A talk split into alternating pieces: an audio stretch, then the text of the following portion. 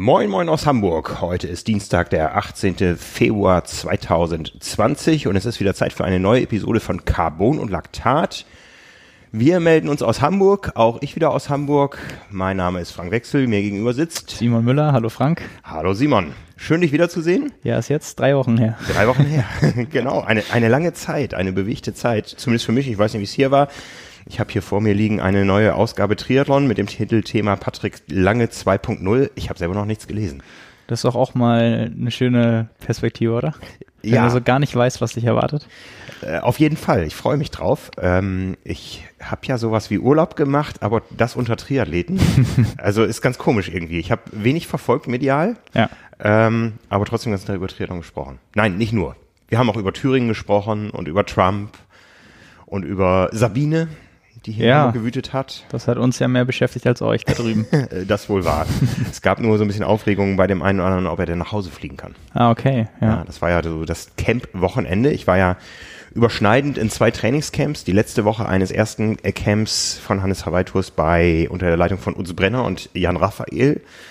Ein großartiges Gespann. Ihr da draußen könnt euch auch freuen auf zwei Podcasts mit jedem von den beiden. Und die zweite Woche war dann die erste Woche des neuen Trainingscamps von Ricarda Lisk. Und äh, ja, wir hatten viel Spaß. Ja, das, ich habe das ja so ein bisschen mitbekommen. Äh, sah auf jeden Fall so aus. Ich war sehr, sehr neidisch, dass ich äh, nicht unter den gleichen Bedingungen trainieren konnte wie du oder wie ihr. Ich kenne das ja auch da und war schon mehrmals da. Und das, ja, es ist schon wirklich schön. Ja, also ich war auch ja jetzt zum fünften Mal da, aber ich muss sagen, so gut, äh, so gutes Wetter habe ich noch nicht da erlebt. Es war meistens um diese Zeit, Anfang Februar. Es war auch oft mal ein paar Tage grau oder sehr, sehr windig und es waren jetzt echt perfekte Trainingsbedingungen. Und das haben auch die gesagt, die schon länger da waren. Ähm, das ging also wohl jetzt über, über mehrere Wochen, dass es wirklich so richtig, richtig perfekt war. Das ist ja auch, oder war ja auch mit der Grund dafür wahrscheinlich, dass du da dem ein oder anderen bekannten Profi-Triathleten begegnet bist. Genau, genau. Ja, wie, wie war das so für dich? Ja, ähm, Fuerteventura ist so ein großer, für mich ist das immer so eine Wundertüte, ähm, wenn ich da buche. Ich weiß, wen ich treffe, aber ich weiß, es kommen noch viel, viel, viel mehr Menschen dazu, von Ja. denen ich nicht, nicht ahne, weil ich mich auch nicht drum gekümmert habe, dass sie da sein werden und das ist dann echt schön. So ein großes Wiedersehen, ja. Also es ist äh, ja eins der Ressorts, wo sich Triathleten treffen, neben Club La Santa oder den vielen Anlagen auf Mallorca. Das sind, glaube ich, so die Hotspots, kann man sagen. Ja. Und ähm, äh, zumindest alle, die nicht sesshaft in Girona sind. Ja. Ähm, ja, äh, am ersten Tag habe ich Sebastian Kienle getroffen. Das äh, war sogar verabredet, dass wir noch einen Podcast machen. Und nachdem ich dann auch sein Domizil gefunden hatte und schon Sorge hatte, dass es für ihn zu spät wurde, weil er am nächsten Tag fliegen muss, äh, haben wir dann eine Stunde getalkt. Das ist auch online äh, auf diesem Kanal, wo immer ihr uns da draußen hört. Also das war Das mal. haben, haben bestimmt auch viele schon gehört. Was für, für dich als derjenige, der das Gespräch geführt hat, was hat Kienle so einen Eindruck gemacht? der hat einen sehr konzentrierten äh, Eindruck mit Fragezeichen gemacht. Also bei ihm ist ja das große Fragezeichen, äh, was, wie kann er laufen? Ja. und äh, ich meine, ein paar Tage später wurde dann verkündet, er steht in Rot auf der Starterliste. Das wusste er sicher in dem Moment äh, auch, aber ähm, äh, ganz klar, auch für ihn ist das Saisonziel natürlich Hawaii. Dafür muss er ein Rennen verifizieren. Äh, mit Rot Anfang Juli muss das andere Rennen früh sein. Wir reden gleich noch über die Starterliste von Südafrika, habe ich gesehen, auf der Liste, die du vorbereitet hast. Ich habe noch keine Ahnung, ob er jetzt draufsteht oder nicht, aber das ist natürlich eins der Rennen, was man als Profi im Hinterkopf hat, wenn man früh in die Saison startet. Also ähm, doch motiviert wie eh und je, sag ich mal. Ja, Äh, sehr, sehr ab, ich. abgeklärt. Es tat mal gut, ähm, dass man sich außerhalb des Wettkampfstresses mal eine Stunde Zeit nimmt und plaudert. Und wir haben auch natürlich vorher schon ein paar Minuten geplaudert und hinterher noch ein bisschen. Also das war mal richtig schön.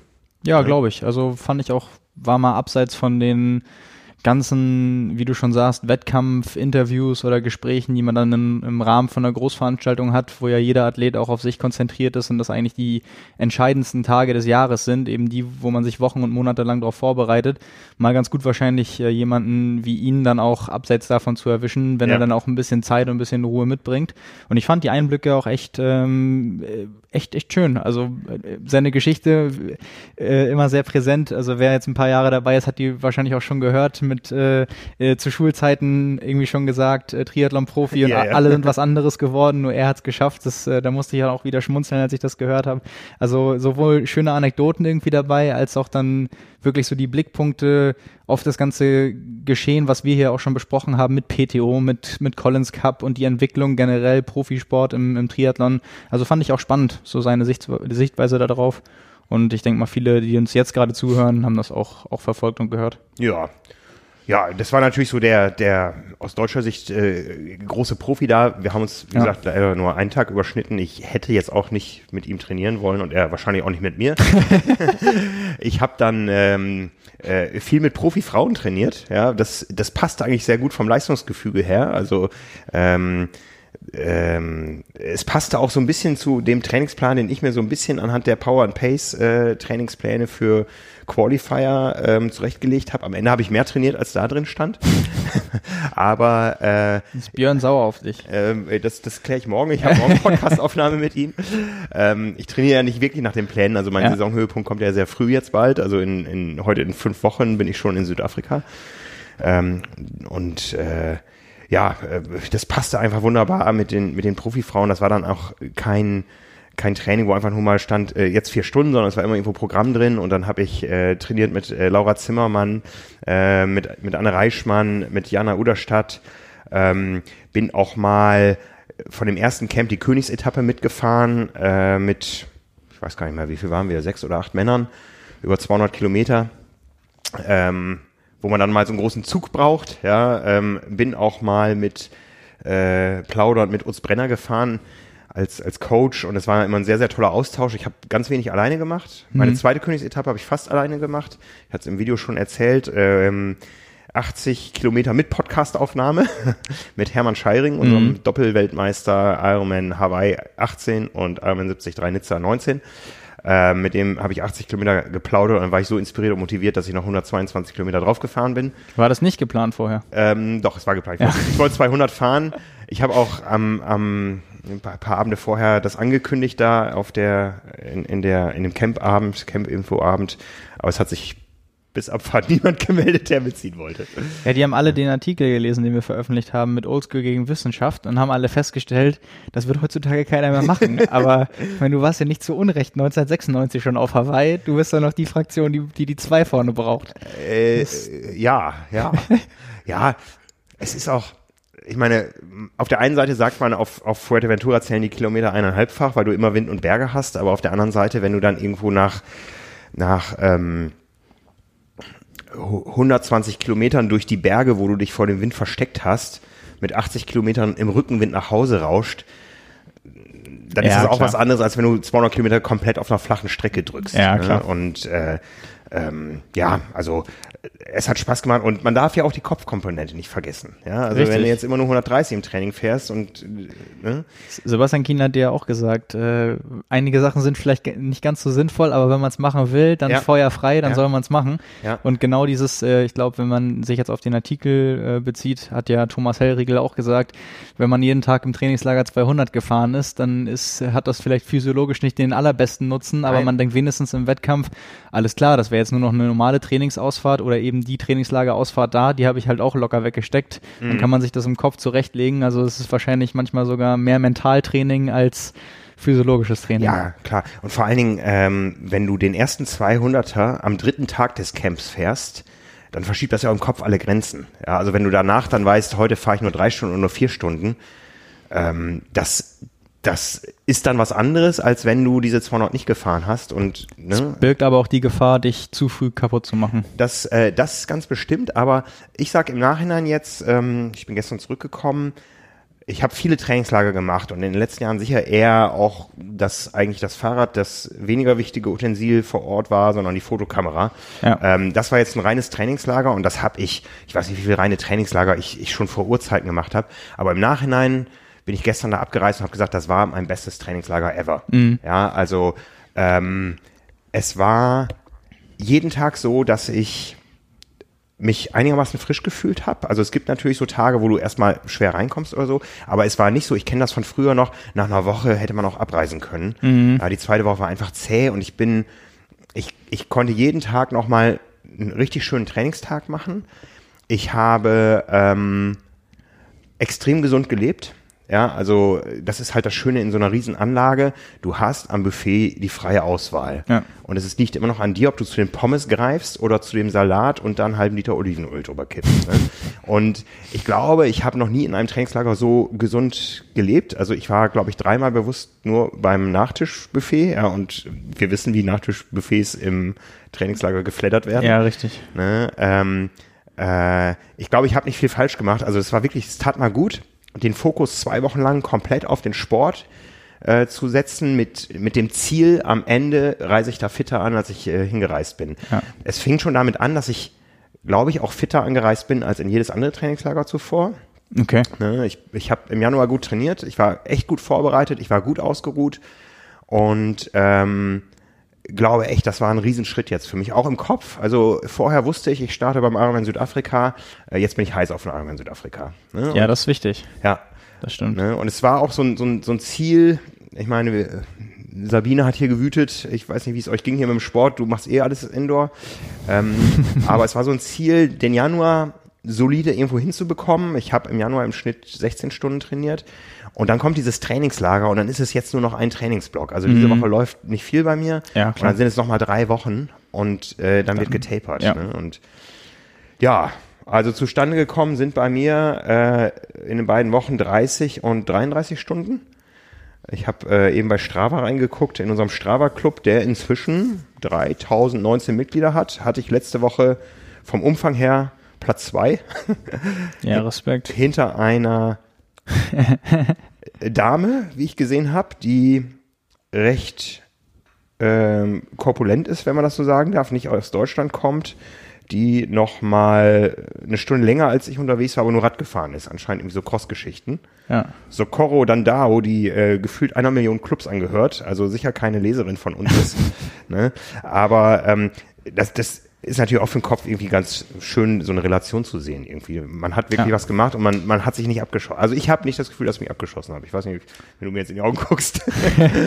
ja, ich habe ich hab mich bei dem äh, Trainingsplan oder das, was ich gesehen habe, teilweise dann echt schon gefragt, ob du dich dann nicht ein bisschen übernimmst. Also auch in Richtung Verletzung. Also gerade mhm. so Königsetappe ist ja eigentlich eher was für den letzten Trainingstag und dann, dass du am Tag danach noch einmal lang fährst und lang koppelst äh, war auch so, ja, da, wo ich dann dachte, oh, okay. Ähm, es ist sicher eine Gratwanderung. Ja, also ja. so nach dem Motto muss man schon, schon mal echt mit aufpassen. Ähm, ja, aber ich, ich meine, das Wichtigste am Ende des Tages ist natürlich auch das Körpergefühl. Du kennst dich am besten, du weißt vielleicht auch, was du brauchst vom, vom Training, vom Kopf. Und wenn du sagst, du bist äh, fitter als vorher, du bist heiß auf das Rennen, das hat dich im Kopf stark gemacht, dann sind das eigentlich die drei Aspekte, die man sich darüber holen will.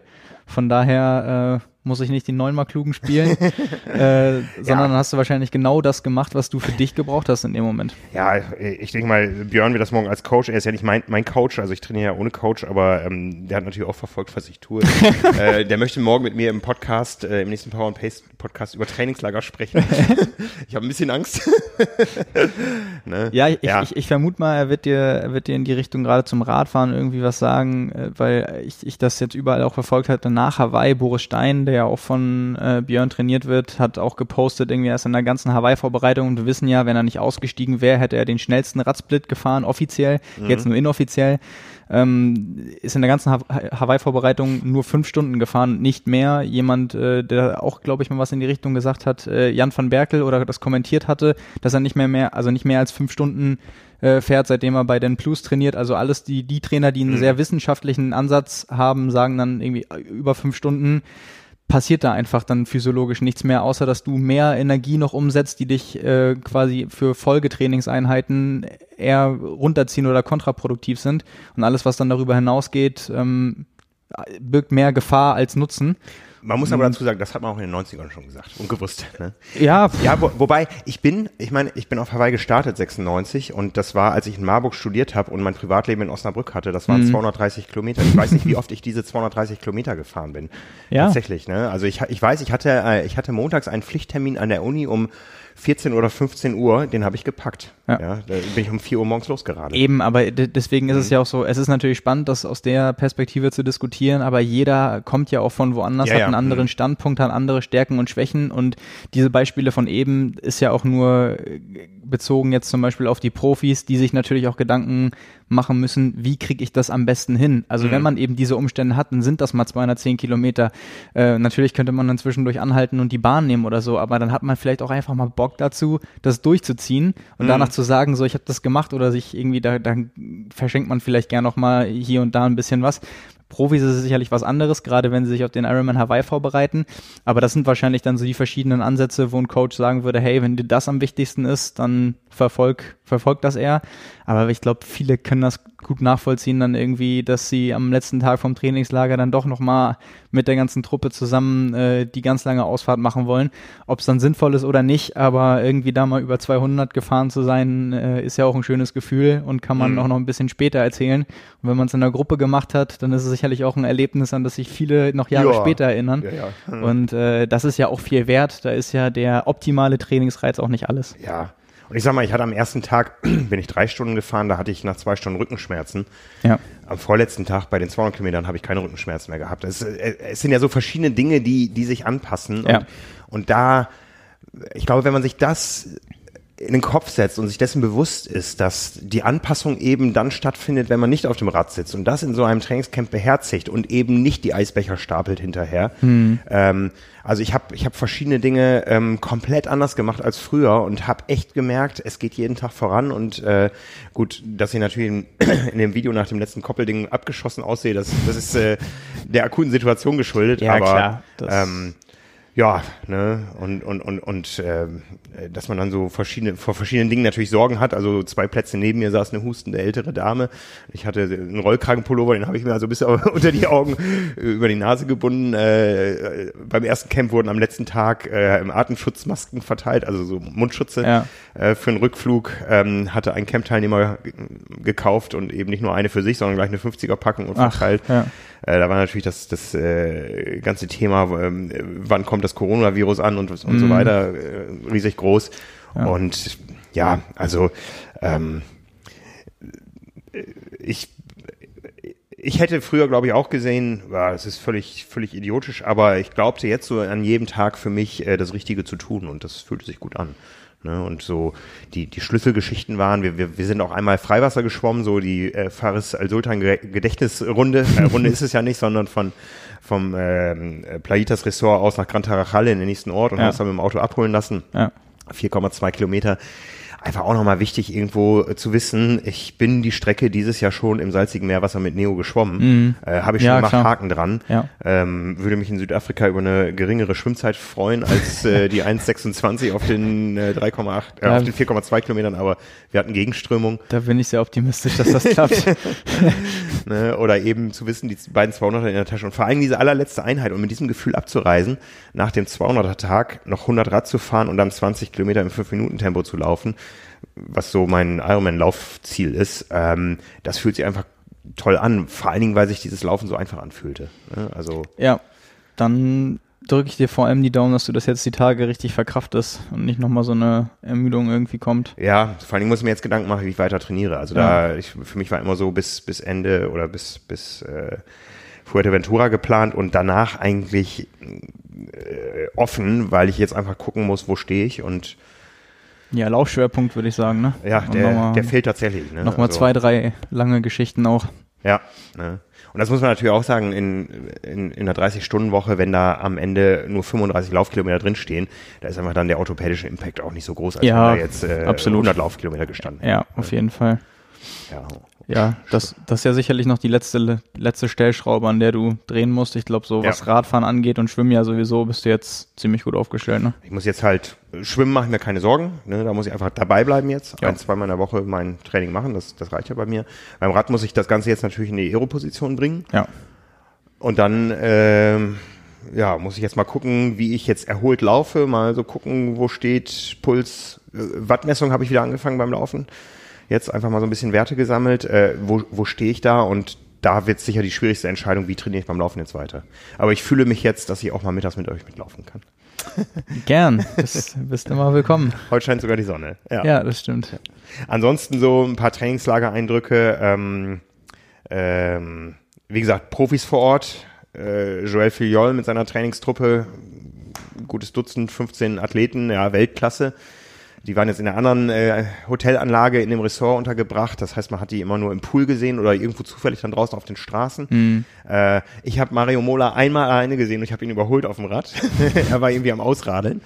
Ähm, und äh, ja, das ist einfach super inspirierend zu sehen, wie die arbeiten, ja. Oder ja. auch so reine Schwimmteams. Da war ein Schwimmteam aus Schweden, äh, aus den Niederlanden. Einfach mal, das ist einfach mal eine ganz andere Welt. Ne? Ja. ja. Und dann eher so im Vergleich zu dem Camp, wo ich jetzt war, vor allem das zweite, doch sehr breitensportlich orientiert. Ja, also äh, jetzt im zweiten Camp, die Camps bei Hannes Havaitus werden ja immer so in fünf Leistungsklassen eingeteilt, was ähm, sowohl mit Umfängen als auch mit geplanten Durchschnittsgeschwindigkeiten zu tun hat. Die sind ja auf, äh, auf Fuerteventura anders einzuschätzen als zum Beispiel auf Mallorca oder so, weil es ja. immer windig ist und und immer äh, mit Höhenmetern zu tun hat. Und äh, da wollte sich niemand in die Gruppe 1 eintragen. Also das ist dann wirklich eher so eine triathletische Grundausbildung, die ja viel stattfindet. Aber das ist auch wieder natürlich beruflich dann inspirierend zu sehen, wo sind eigentlich die Bedürfnisse. Ja, mhm. und ähm, es ist einfach auch toll, mal dann wieder so für eine Zeit in, in die eigene Zielgruppe einzutauchen, einfach zu hören, wie werden wir wahrgenommen, wie wird der Triathlon-Sport überhaupt mhm. konsumiert, ähm, gelebt, äh, was sind da die Bedürfnisse und, und was wollen die Leute wissen? Also das ist schon schön. Ne? Was hast du denn als, was war denn dein überraschendstes Erlebnis? Mein überraschendstes Also jetzt abseits Erlebnis? von dem äh, Sportlichen, sondern einfach in dem Austausch, der dann da stattgefunden hat. Ähm, das Überraschendste. Ähm, äh,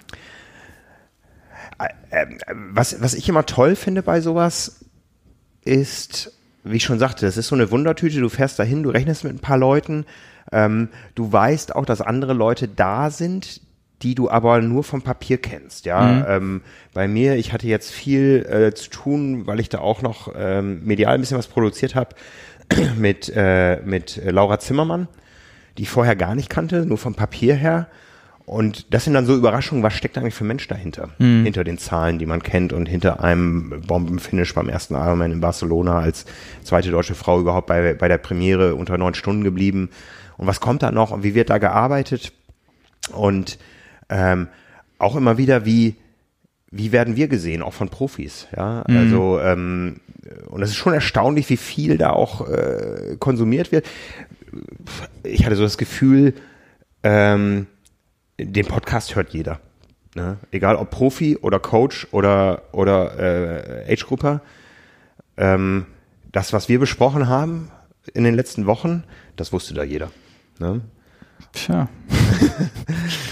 ja gut, das, das haben wir als Feedback auch schon ähm, mehrmals direkt bekommen von den Seiten, also sei es von Athleten ja. oder von Trainern, mit denen wir uns danach auch nochmal äh, ausgetauscht haben. Also da, da war es ja schon ganz oft so, dass wir ein Feedback bekommen haben und nochmal so eine Diskussion auch über das angesprochene Thema folgte mit ja. den jeweiligen, sei es mhm. Profis, Coaches und so weiter. Mhm. Ähm, das ist ja auch irgendwie eine schöne Art und Weise, so einen Austausch anzustoßen. Ne? Also wir reden über Themen, die die Szene eh bewegt und äh, wenn das viele Leute hören und untereinander diskutieren, so wie das momentan auch äh, viel in der Gruppe stattfindet, was ja auch unser Gedanke dazu war, dann ist es ja eine schöne Entwicklung. Dann ja. haben ja im Endeffekt auch alle was davon. Ja, ja. Ja, das ist schön zu hören. Auf jeden Fall. Also, wie gesagt, ich, ich, ich habe da so viel rausgezogen. Ich bin hochmotiviert. Ähm, das war eine richtig tolle Zeit und äh, von daher, wenn die das ja eh alle hören, danke nochmal an alle, die, die mich da auch, auch, auch, ist ja auch keine Selbstverständlichkeit, dass, dass ich als alter Medienmann jetzt da äh, mit, mit jungen Profifrauen mittrainieren kann, aber es war einfach ein genialer Austausch. Äh, sportlich passt es teilweise. Äh, gut, bei viermal zwei Minuten Kraftausdauer am Berg äh, musste ich an Reichmann dann am Ende auch mal ziehen lassen. ähm, aber ähm, das, das waren großartige Trainingsstunden und auch, auch auf der persönlichen Ebene so einen Austausch mal zu pflegen und, und auch gegenseitig was voneinander zu lernen mhm. äh, ist ganz toll, ja. Und wir erleben die Profis ja, oder zumindest ich, die Redaktion ist ja vielleicht noch ein bisschen mehr unterwegs, aber ich über, erlebe die meistens nur in angespannten Situationen bei den Rennen. Ja. Ja, und das ist einfach mal echt toll, ähm, ohne dass da irgendwo äh, eine Pressekonferenz stattfindet, wo am Ende dann auch noch weiter geplaudert wird, aber alles natürlich irgendwo eine Mission hat, einfach mal in Ruhe beim Abendessen, beim Frühstück ähm, ähm, über ja, eben auch über die Politik in Thüringen zu sprechen mit Spitzensportlern, ja, oder ähm, äh, über, über ganz andere Dinge als Triathlon, über, über Familie und sowas. Mhm. Also das ist schon, äh, ja, das, das, das geht im Triathlon, das geht im Fußball nicht. Ja, also, ja, absolut. ne? Ja. Ja, da so, so eine andere Sichtweise zu kriegen, ist sicherlich auch spannend. Mhm. Also, weil, wie du schon sagst, äh, vor, vor einem Rennen, einen Tag vorher, zwei Tage vorher, würde man äh, einen Profi nicht unbedingt fragen, was er denn von der letzten Wahl sonst irgendwo halten würde Ja, oder wie ja. es denn der Frau geht oder so. Ja, das Ja. vielleicht noch am ehesten, aber du weißt, was ich meine. Also klar, deswegen äh, habe ich ja am Anfang auch schon gesagt, also in, in so eine Situation auch mal mit äh, Sebastian Kienle reinzukommen, ist ja sicherlich auch bietet ja auch mehr Möglichkeiten als eben ein fünf bis zehnminütiges Aufeinandertreffen äh, vor der Challenge Rot oder Ja. vor Frankfurt. Und äh, klar, das ist, das ist in einer gewissen Weise sicherlich auch was Besonderes, weil diese Möglichkeiten hat man meistens auch nur früh im Jahr und wenn dann im Trainingslager. Hm. Aber ähm, umso schöner, dass es im Triathlonsport möglich ist, da diese Nähe überhaupt zu haben. Also das äh, sind vielen anderen Sportarten sicherlich nicht so. Ja. Was noch sehr überraschend ist, wenn auch äh, fast peinlich, ich kenne inzwischen alle Ballermann-Lieder auswendig. Ja, Mensch. Also es wurde auch viel gefeiert vor Ort. Ja, ähm, äh, ja das, das, das ist so richtig nervig, wenn dir dann abends vorm Schlafengehen noch so ein Ohrwurm ähm, über den Innenhof äh, zugetragen wird und du den beim Radfahren am nächsten Tag nicht los wirst. Ja, man muss es zulassen. Das Ja, also ähm, ja, äh, ja, du hörst, es war eine, es war eine coole Zeit. ja, es war schön, wenn man, äh, man könnte jetzt auch sagen, wer danach noch äh, genug Energie zum Feiern hat, hat eigentlich alles gegeben oder sich eben das Training genau richtig eingeteilt. Naja, ich ich sag mal, ich, ich war jetzt ja nicht der, der die für, für die Beschallung da gesorgt hat, aber man konnte auch da so sehen, dass ähm, äh, die Feierlaune auch so ein bisschen vom Trainingspensum abhängig ist. Also ich glaube, ich bin äh, ich, ich war ja schon eine Woche da, dann kamen frisch, frische Leute, die haben dann ordentlich gefeiert und dann merkte man, ja, die Radkilometer zehren aber auch. Als ich dann abgereist bin, war bei denen Bergfest. Und ich glaube, nächste Woche wird's dann nochmal ganz laut. aber da bin ich ja schon weg. ja, wir verlinken nochmal die, die, die Playlist. Ich habe ja ein paar Videos mitgebracht. Ähm, ähm, ja, also ich, ich glaube, man kann an den Videos sehen, ich hatte A, Spaß, habe mich B, aber auch konzentriert und äh, ich kann euch versichern, die, die Kuchenstücke, die ich gepostet habe auf ähm, Instagram, das, äh, das waren auch nur die Kuchenstücke unterwegs. Alle Coaches, da, da sind sich zumindest einig, sagen, unter der Belastung ist es egal, woher der Zucker kommt. Am Buffet war ich wirklich lieb. Ja, ich habe ich hab nur gesehen, du hast, du hast gepostet dein erstes äh, Kuchenstück des Jahres. Ja, und dann wurde ich hier aus dem Team schon zurechtgewiesen, dass das nicht stimmte. Richtig, ich möchte die Kuchenlüge aufdecken. Ja, die Kuchenlüge.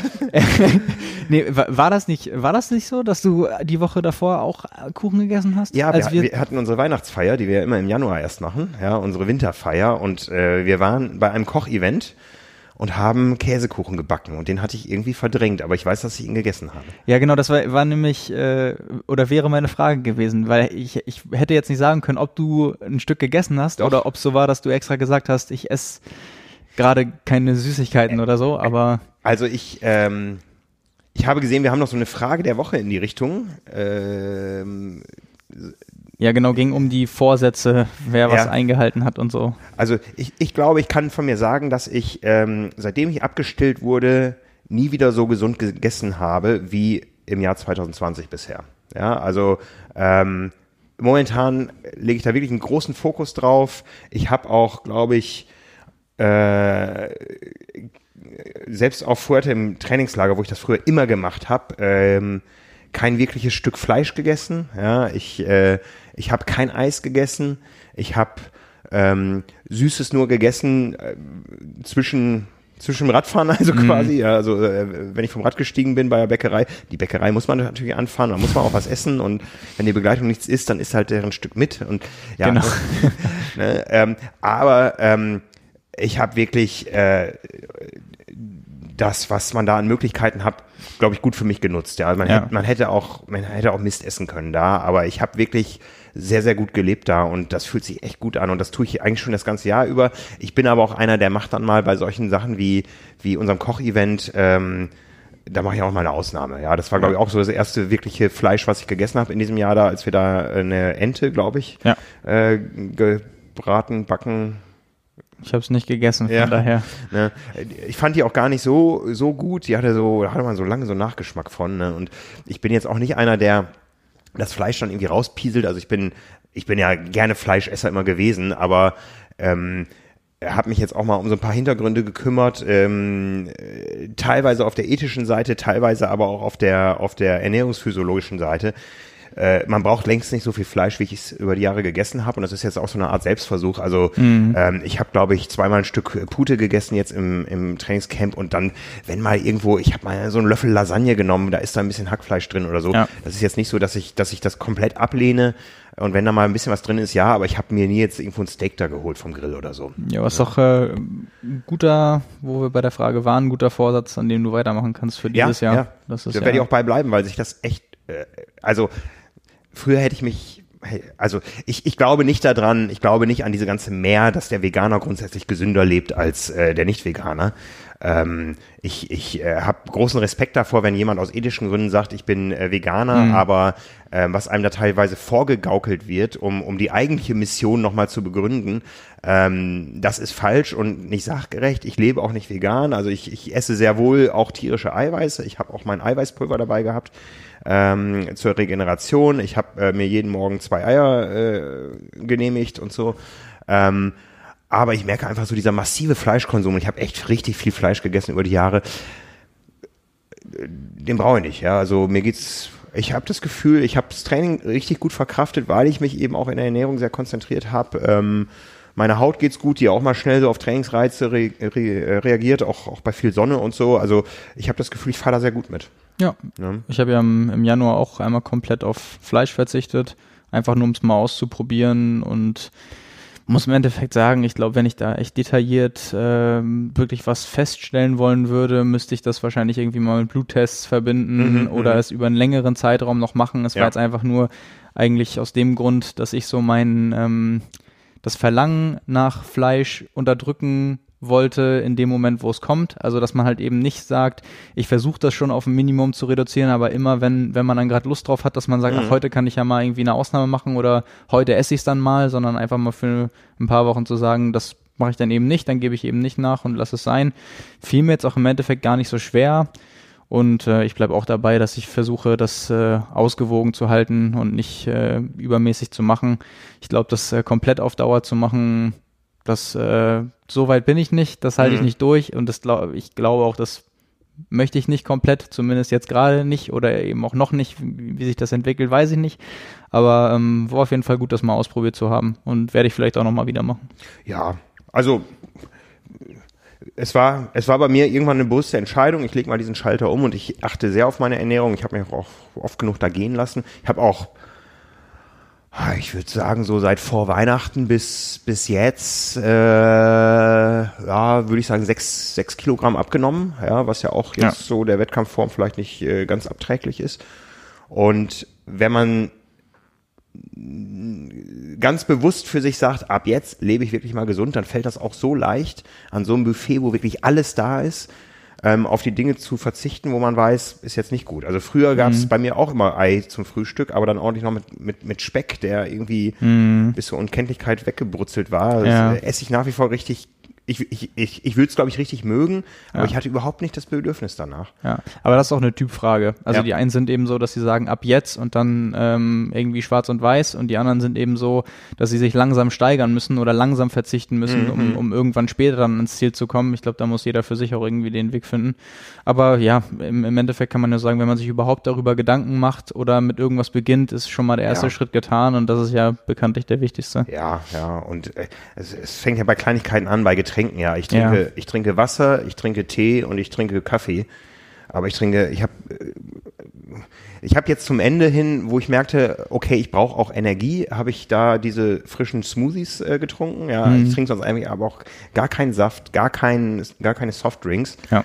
Ne? Und, und das sind ja schon so äh, sehr banale Stellschrauben, die aber unheimlich viel bewe Ja, bewirken. Wenn man Fall. sieht, wie viel, wie viel Saft und Softdrinks so konsumiert werden, überhaupt in der Gesellschaft, Ja. was das eigentlich für ein Quatsch ist. Ne? Und also, ja, alles, alles Genussmittel, ne? ja, genau. Ne?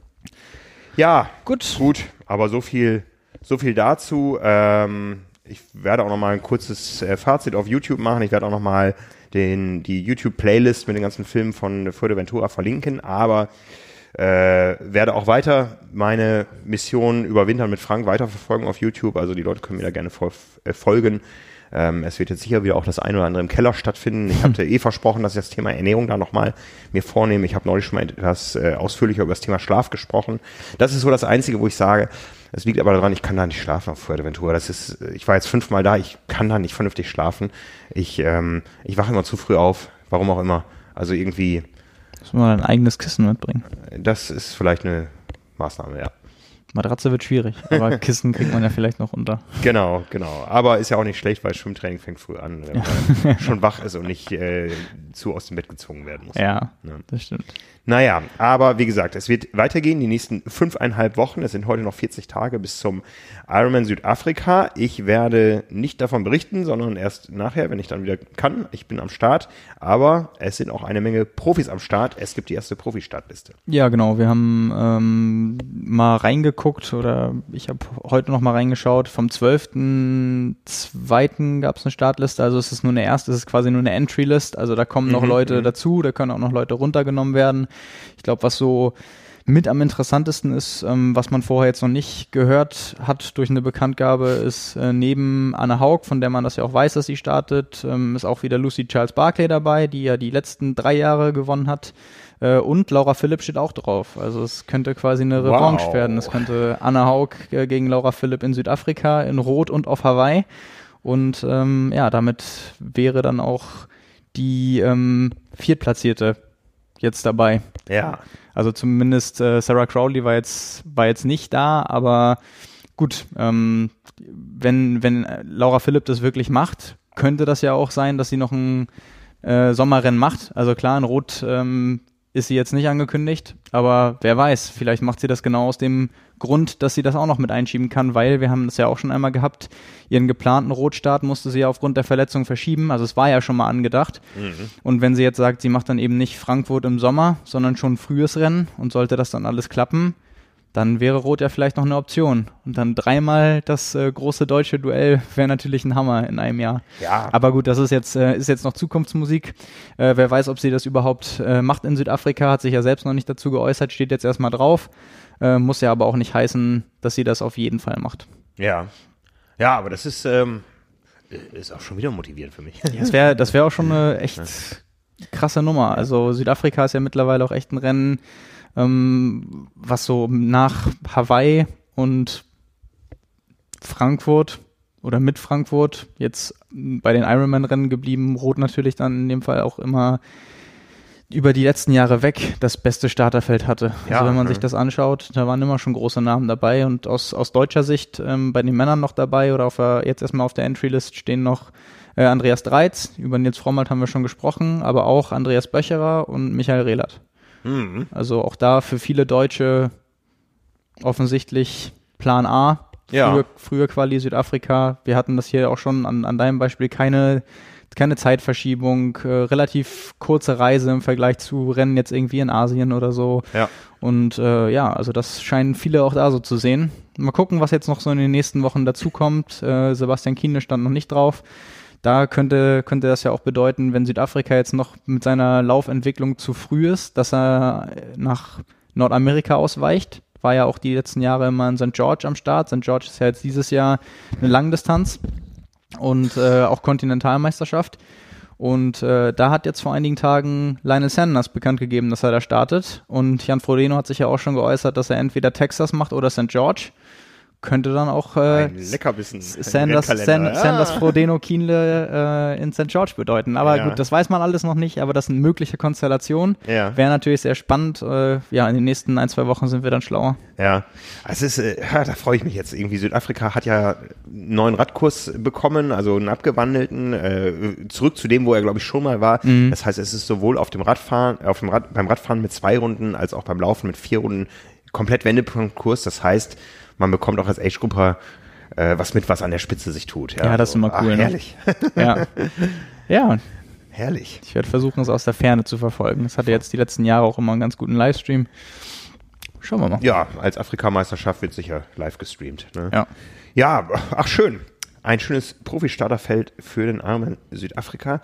Wo wir gerade beim Thema Ironman sind, ähm, es gibt neu angeheizte Spekulationen um äh, den Verkauf der Marke. Ja, wenn wir mal so in die Historie zurückgucken, die Wonder Sports Group aus China hat die Marke vor äh, viereinhalb Jahren, mhm. fünf Jahren, im Jahr 2015 gekauft für 650 Millionen äh, US-Dollar. Ja.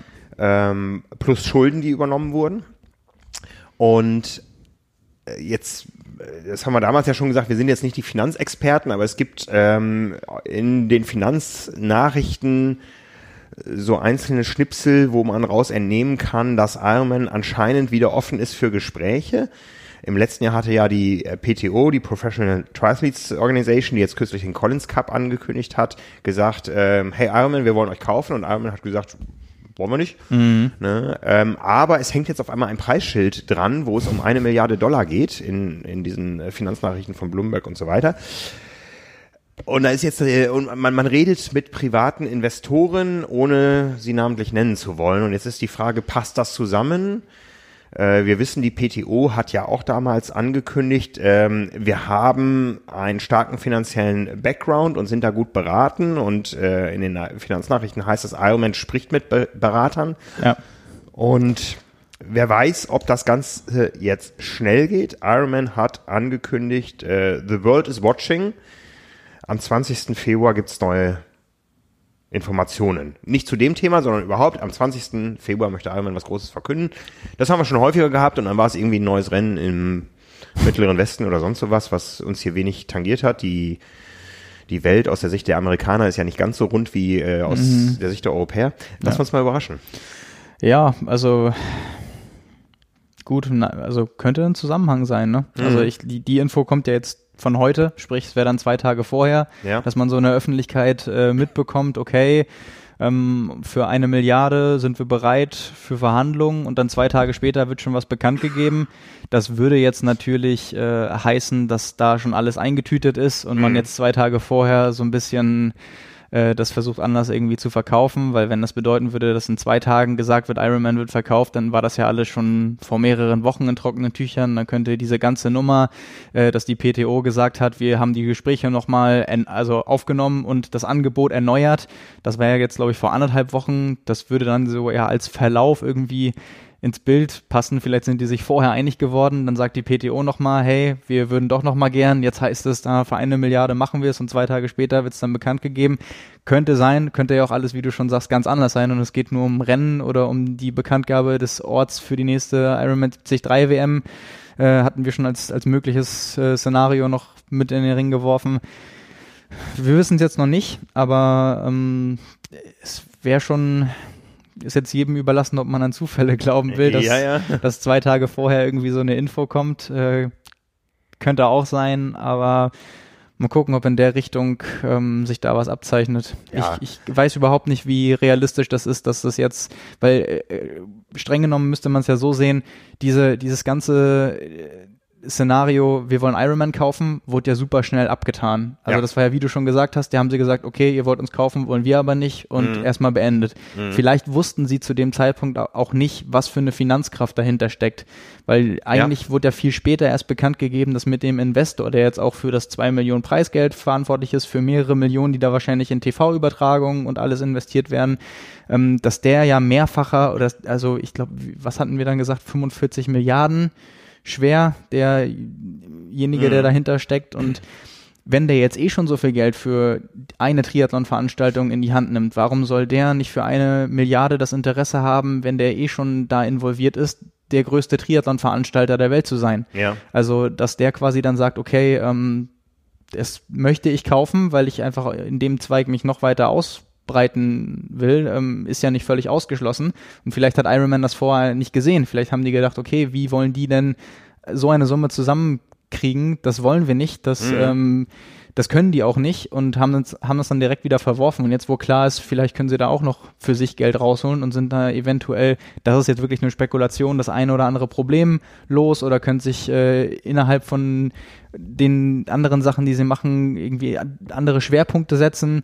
Ähm, ich ich weiß nicht. Also könnte mir gut vorstellen, dass, dass da einfach gesagt wird, wenn wir jetzt auf Triathlon gehen, machen wir eben nicht nur PTO und Collins Cup, sondern dann wollen wir auch noch mehr Mitspracherecht und das ja. komplett übernehmen. Also ja, also das, äh, das, das Anliegen der PTO war ja, wir wollen den Sport zurück in die Hände der Athleten geben. Mhm. Ja, und er wurde immer als Beispiel die ähm, PGA, die ja. Golftour und so angeführt, wo einfach die Inhaberschaft des Sports bei den bei den Profiathleten selber liegt. Ja, und ähm, in der aktuellen Konstellation kommt ja dazu, dass glaube ich eine Inhaberschaft einer durchaus amerikanischen Organisation durch ein chinesisches Dach eher schwierig ist. Ja, ähm, äh, ich, ich glaube oder ich vermute mal, dass man bei Ironman vielleicht auch nicht unbedingt nur glücklich ist, dass man jetzt ähm, ein chinesisches Dach hat und dass auch andere Organisationen in den USA es kritisch mhm. sehen, dass da immer wieder Gelder nach China abgeschoben werden ja. müssen ja, um einfach da ähm, Interessen zu befriedigen. Von daher ähm, kann es ja vielleicht auch nur im Sinne der Führungsmannschaft von Ironman sein, ähm, eine neue Inhaberschaft zu finden, äh, wenn man denn seine eigenen Posten behält. Ja, also das und das kann natürlich nicht mit einem ersten Brief alles entschieden sein. Vielleicht hat da wirklich was stattgefunden hinter den Kulissen, worüber wir nur spekulieren können, was wir mhm. gerade tun. Aber auch für Wanda kann das natürlich interessant sein. 650, äh, 650 Millionen Dollar gezahlt. Jetzt ist das Preisschild eine Million.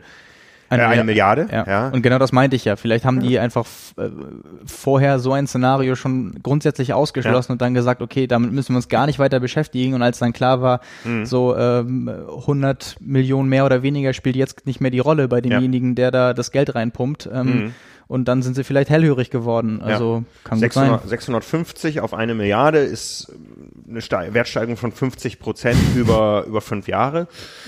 Die habe ich auf meinem Sparkonto nicht. Ja. Ne, also ähm, es ist durchaus für viele nicht uninteressant, glaube ich. Ja? Und ja. Äh, von daher warten wir mal ab, ob, ob es jetzt das ist, was wir in zwei Tagen erfahren werden, oder ob ähm, sich ganz andere Dinge. Ihr werdet es erfahren auf trimark.de.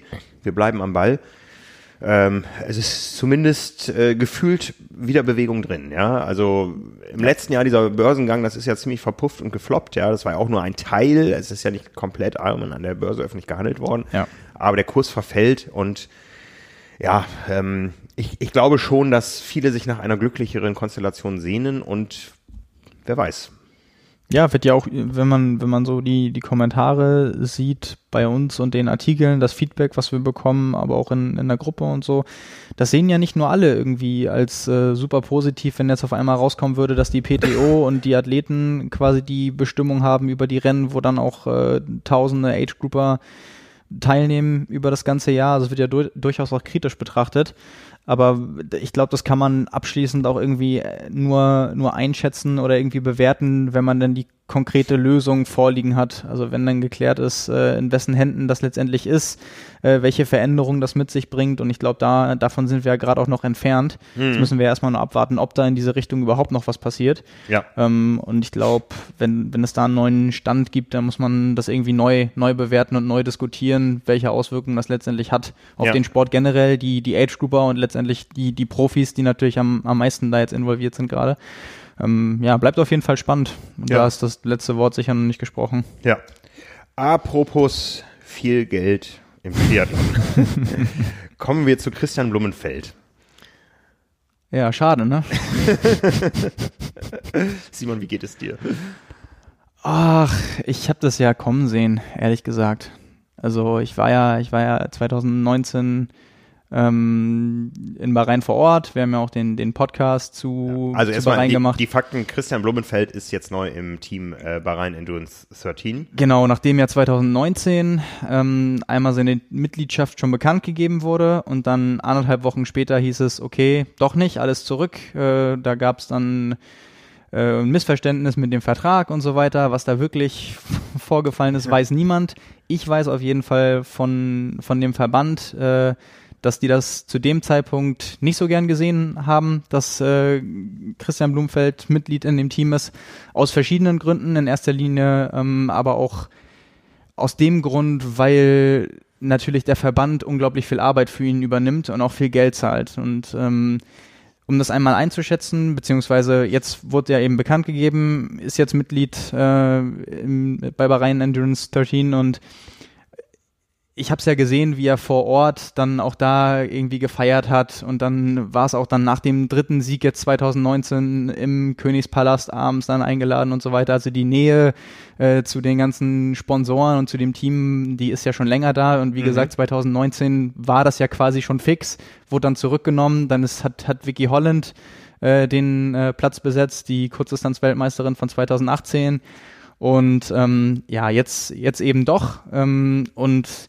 ja, wie gerade schon gesagt, ich find's, ich find's echt schade, weil das, also nach den ganzen Diskussionen und auch nach dem Jahr 2019, wo das vor Hawaii auch international ja nochmal thematisiert wurde und auch englischsprachig, also wir sind ja nicht die einzigen, die, die darüber reden und das thematisieren, sowohl jetzt irgendwie im, im Podcast als auch in vielen äh, Foren und Kommentaren und wie gesagt auch international da dann das nochmal zu machen ähm, und, und zu sagen oder sich, sich hinzustellen und die offizielle Aussage war, glaube ich, irgendwie, ähm, kommt zwar aus Europa, aber hat Bahrain im Herzen, weil 373 Siege hintereinander und wurde dann so zitiert. Das ist schon eine, ähm, eine krasse Aussage, fand ich. Und mhm. es ist einfach nur ein weiteres Beispiel, welche Macht da letztendlich Geld hat.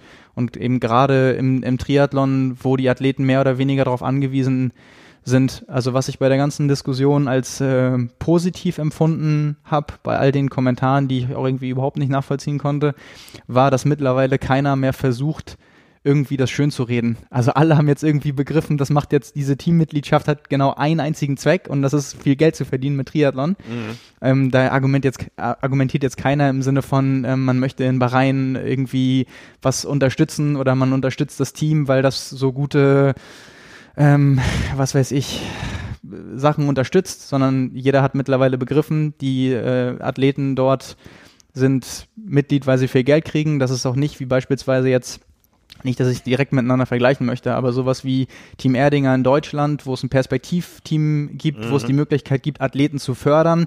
Bahrain ist ja wirklich nur ein Team, die kaufen die Athleten ein für die eigenen Zwecke mhm. und ähm, nehmen jetzt nicht irgendwie Perspektivathleten, die sie aufbauen wollen oder groß machen. Die wollen die größten, weil sie wollen die größte Aufmerksamkeit in Zusammenhang mit dem Wort Bahrain oder mit dem Land Bahrain. Mhm. Und ähm, da war es wirklich schon so bezeichnend, dass äh, Christian bei seinem Post, den er da dann veröffentlicht hat, mit dem Video die Kommentarfunktion ausgestellt hat, äh, als wirklich einzigen Beitrag auf seiner gesamten Instagram-Seite. Also da auch schon gewusst hat, was da wohl kommen würde, wenn er jetzt die Kommentare anlässt.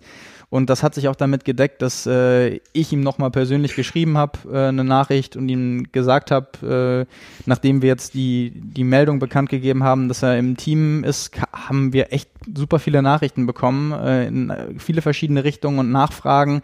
Und ich ihn dann auch gefragt habe, wie er denn zu dem Thema steht, ob es für ihn dann einfach ist, das Sportliche und das Politische zu trennen, wie er solche Sachen bewertet, dass äh, ein Sebastian Kienle mit dieser Aussage aus dem Team ausgestiegen ist und ihm dann auch gesagt, wie das hier gerade in Deutschland äh, kontrovers diskutiert wird und wurde vor allem jetzt 2019 auch nochmal. Ähm, ja, habe keine Antwort darauf bekommen. Äh, habe ich mir schon fast gedacht, weil wenn man die Kommentarfunktion da ausstellt, das mhm. ist halt wirklich irgendwie Vertrag unterschreiben, Augen zu machen, Ohren zu machen, das Geld nehmen und sich einer Nachfrage nicht stellen, nicht mal versuchen, das irgendwie gut zu reden oder so, sondern einfach gar nicht zu reagieren. Das fand ich schon unfassbar schade.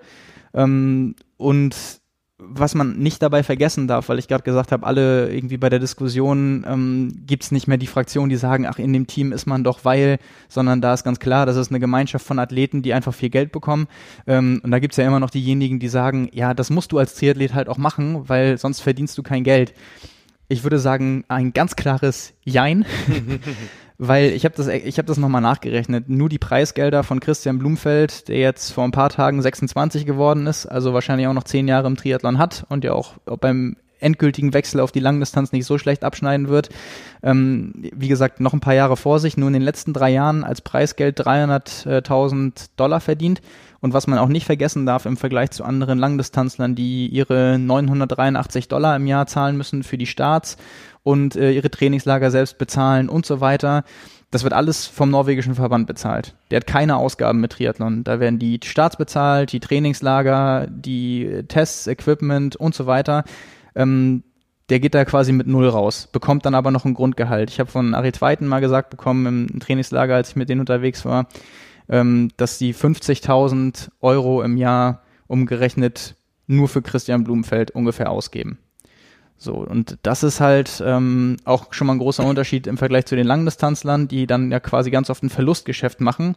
Das ist bei ihm schon mal nicht der Fall. Dann hat er mit Preisgeldern auch schon was in den letzten Jahren verdient, hat auch Sponsoren wie Red Bull ähm, und da war es dann einfach natürlich, wenn du mit Triathlon reich werden möchtest, dann gibt es nur wenige Möglichkeiten. Und da ist die Möglichkeit letztendlich ähm, wahrscheinlich offensichtlich immer noch zu verlockend, ähm, ich, ich da mal, den Vertrag zu unterschreiben. Die Summen, die du gerade genannt hast, sind wahrscheinlich echte Peanuts gegen das, was ähm, da pro Jahr aus Bahrain jetzt kommt. Das glaube ich auch. Ne? Also ist halt wirklich das, das Beispiel, jeder hat so sein Preisschild und ich kann mir auch vorstellen, dass gerade beim Beispiel von Christian Blumfeld, dass er halt auch sagt, ey, ganz ehrlich, ich habe äh, so viel in meinem Leben für Triathlon investiert und da laufen jetzt äh, ein Alistair Brownlee, Gomez, Vincent Louis, mhm. ähm, Jan Frodeno, Daniela Rief rum und ich soll jetzt Nein sagen, so nach dem Motto, warum? Und ähm, ich glaube, das kommt dazu. Dann kommt sicherlich auch dazu, dass er wahrscheinlich, also ich habe jetzt wirklich den Eindruck, ich kann auch gleich sagen, warum, dass ihn das einfach, dass ihn die Thematik auch überhaupt nicht juckt. Also ich glaube wirklich, dem ist es total egal. Also mhm. der ist, ähm, wo man als Prominenter oder als prominente Person, in dem Fall als Sportler, für stehen möchte, was für ein Signal man senden möchte, das ist halt jedem selbst überlassen. So, dass die Aktion, die man äh, macht und die Sponsoren, die man repräsentiert, und das ist es ja letztendlich, das haben wir ja auch diskutiert im Bahrain-Podcast, bei einem Sponsoring von Athleten, die auf sich selbst gestellt sind, ist eben nicht dieses Szenario wie beim Fußball, ach, mein Team unterstützt das, ich kann mich da immer noch so rausreden, ja, ja. dass ich nur Teil davon bin und die Verträge wurden von wem anderen anders beschlossen. Was soll ich jetzt machen? Aus dem Team austreten, mit meiner mhm. ganzen Familie umziehen, sonst irgendwie, da, da würden dir zig Argumente einfallen, selbst wenn sie nicht so gemeint wären, aber als Individualsportler bist du dann einfach du, du stehst dann dafür. Mhm. So, es ist nicht dein Team, es ist nicht wer anders, es bist du. Und ähm, da ist es, glaube ich, ja, finde ich es finde ich es irgendwie schade, dass es Sportlern immer noch so egal sein kann. Und ähm, auf der anderen Seite war ja auch unser Fazit bei Bahrain, im Endeffekt ist es schade, dass sich Triathleten so gezwungen sehen, diese Angebote anzunehmen, weil es keine anderen Möglichkeiten gibt. Das ist das eine. Es ist eben, möchte man in diese Dimension vordringen, ist das eben die einfachste Möglichkeit. Ob man das jetzt macht oder nicht, ist es wie gesagt jedem selbst überlassen. Es geht auch anders, das haben wir gesehen bei Sebastian Kienle. Ähm, aber im Endeffekt bringt ja auch nichts, irgendwie jedem einen Vorwurf oder jemandem einen Vorwurf zu machen, weil das muss jeder für sich selbst entscheiden. Und sicherlich, das aus der Ferne äh, zu sagen, ist immer einfacher, als wenn du 25 Jahre alt bist und da ein Vertrag vor dir liegt und du wahrscheinlich die Summe gar nicht glauben kannst und dann schnell dazu verleitet bist, das zu machen, umso schwieriger finde ich es, äh, wenn man einen Verband im Rücken hat, der ein Jahr vorher noch gesagt hat, das können wir nicht machen oder das wollen wir mhm. nicht machen, dass dann ein Jahr später gesagt wird, vielleicht dann, weil so eine Summe auch nochmal erhöht wurde, ja komm, belohn dich selbst, verdien das Geld mit Triathlon, dann hast du wahrscheinlich ausgesorgt, äh, eben weil, weil das halt diese, das ist halt die andere Seite der Medaille. Die Athleten haben das sich ja schon alle erarbeitet das ist ja genau das. Es geht ja nur darum, was man da repräsentiert, wen man unterstützt und woher das Geld kommt. Es geht ja nicht um die Frage, irgendwie sollten jetzt die Triathleten so viel Geld verdienen. Ich glaube, da sind wir uns einig, dass wenn man so viel Aufwand betreibt und da so viel reinsteckt, es unglaublich schade ist, dass Triathleten das im Schnitt so schwer haben, überhaupt überleben zu können. Aber gerade diese Athleten, die in diesem Team sind, sind ja noch die Ausnahmen, bei denen es eben nicht darum geht, dass sie irgendwie was zur Seite legen können oder überleben können. Also das ist ja also völliger Schwachsinn zu sagen, bei den Weltmeistern und Olympiasiegern, das sind ja eben die, bei denen es gerade nicht darum geht. Also die würden eben Geld damit verdienen. Und da ist halt dann die Frage für jeden selbst, wann ist genug genug? Also überleben könnten ja. sie alle. Es ist halt die Frage, ob du dann, ähm, ja. was weiß ich, ein Audi oder ein Porsche fährst. Ja, es ist, so, es, es ist, ist wahrscheinlich auch die Frage, ich meine, wir kennen ja auch viele hoch, hoch, hoch intelligente Athleten, ja. Wenn die von heute auf morgen aufhören würden und in die freie Wirtschaft einsteigen würden, da ist ja das gleiche Thema. Da, da geht es ja auch teilweise um so absurd viel Geld und da gibt's wenige Ausnahmen. Ich sag mal jetzt, äh, um mal einen Namen zu nennen, ähm, es gibt Leute, die sind, auch wenn das andere vielleicht anders sehen, fast Idealisten wie ein Jan Silbersen, der eine gute Ausbildung hat, der verdammt viel Grips hat, der Ellbogen hat, der wahrscheinlich außerhalb der Triathlon-Welt viel, viel mehr Geld verdienen würde als mit Neoprenanzügen, ja. Mhm. Aber der steckt mit einer solchen Leidenschaft dahinter, ja. ähm, die dann auch äh, was gewiss, in gewisser Form Idealistisches hat, ja. Und wenn du als Sportler die Chance hast, über diesen Triathlon, dem du ja treu bleibst, aber mal in eine Dimension hervorzupreschen, die sonst eben nur im Fußball, Golf, Tennis oder sonst was möglich mhm. ist. Und einfach zu sagen können, ich habe dann für den Rest meines Lebens ähm, eine, eine solche Basis, dass ich danach komplett frei entscheiden, entscheiden kann, was ich machen werde. Und ich sag mal, da wird nicht jeder auf die schiefe Bahn geraten wie ein Boris Becker. um auch da mal einen Namen zu nennen, äh, der es einfach dann für sich persönlich nicht im Griff hat, ähm, äh, sondern wenn er dann entscheidet, ich mache dann aber was aus meinem Leben, wo auch andere von profitieren. Es ist immer ganz schwierig, ja, aber ich glaube einfach, dass dieser Unterschied zwischen dem, was man im Triathlon maximal verdienen kann äh, zu dem, was Bahrain noch oben drauf setzt, so gigantisch groß sein muss, ja. dass ähm, dann einfach äh, ethische, moralische Aspekte keine Rolle mehr spielen. Ja, eben. Meine, und, jeder von uns selbst hat wahrscheinlich diese Überlegung, ähm, ja, ich, ich liebe meinen Sport, ich trainiere gerne Indoor, aber jetzt fliege ich nach Fuerteventura oder nach Mallorca oder sonst was hin oder mache ein Rennen in Südafrika. Ökologisch völliger Schwachsinn, das wissen wir alle, aber trotzdem tun wir das. Ich hatte die Diskussion auch ähm, danach nochmal mit einem deutschen Profi-Triathleten, bei dem den Namen will ich jetzt auch nicht unbedingt nennen, das tut nichts zur Sache und ich weiß auch nicht, ob, ob er so dafür ist, dass ich das mhm. öffentlich erzähle, wo dann aber auch gesagt wurde, äh, wir sind momentan in einer Zeit, wenn du irgendwas finden willst, dann findest du bei jedem etwas. Ob es dein ja. Handy ist, ob ja. es das ist, was du anhast, ob es das Fliegen ins Trainingslager und zu Wettkämpfen ist. Ja. Ähm, Powerbar jahrelang auch Nestle gewesen. Ja. So, ja. und äh, einige Sachen, die man vielleicht dann auch nicht weiß, äh, das ist dann wieder Unwissenheit, ähm, irgendwie schützt vor Strafe nicht oder vor Konsequenzen mhm. nicht. Ähm, das, das mag alles sein, aber ich finde, die Bewertung muss da in anderen Kategorien erfolgen. Also ich, äh, ich finde, dass viele Sachen davon kann man nicht gleichsetzen und deswegen war ja meine Re Reaktion auch ganz bewusst, es ist schade und ich finde es irgendwo traurig. Ich, ich habe nicht mal ein maximales Unverständnis dafür, weil ich, also ich kann ja die Überlegung oder das, was dahinter steckt, kann ich ja verstehen. Ich teile es nicht. Das mhm. ist, ähm, mhm. das ist ganz klar.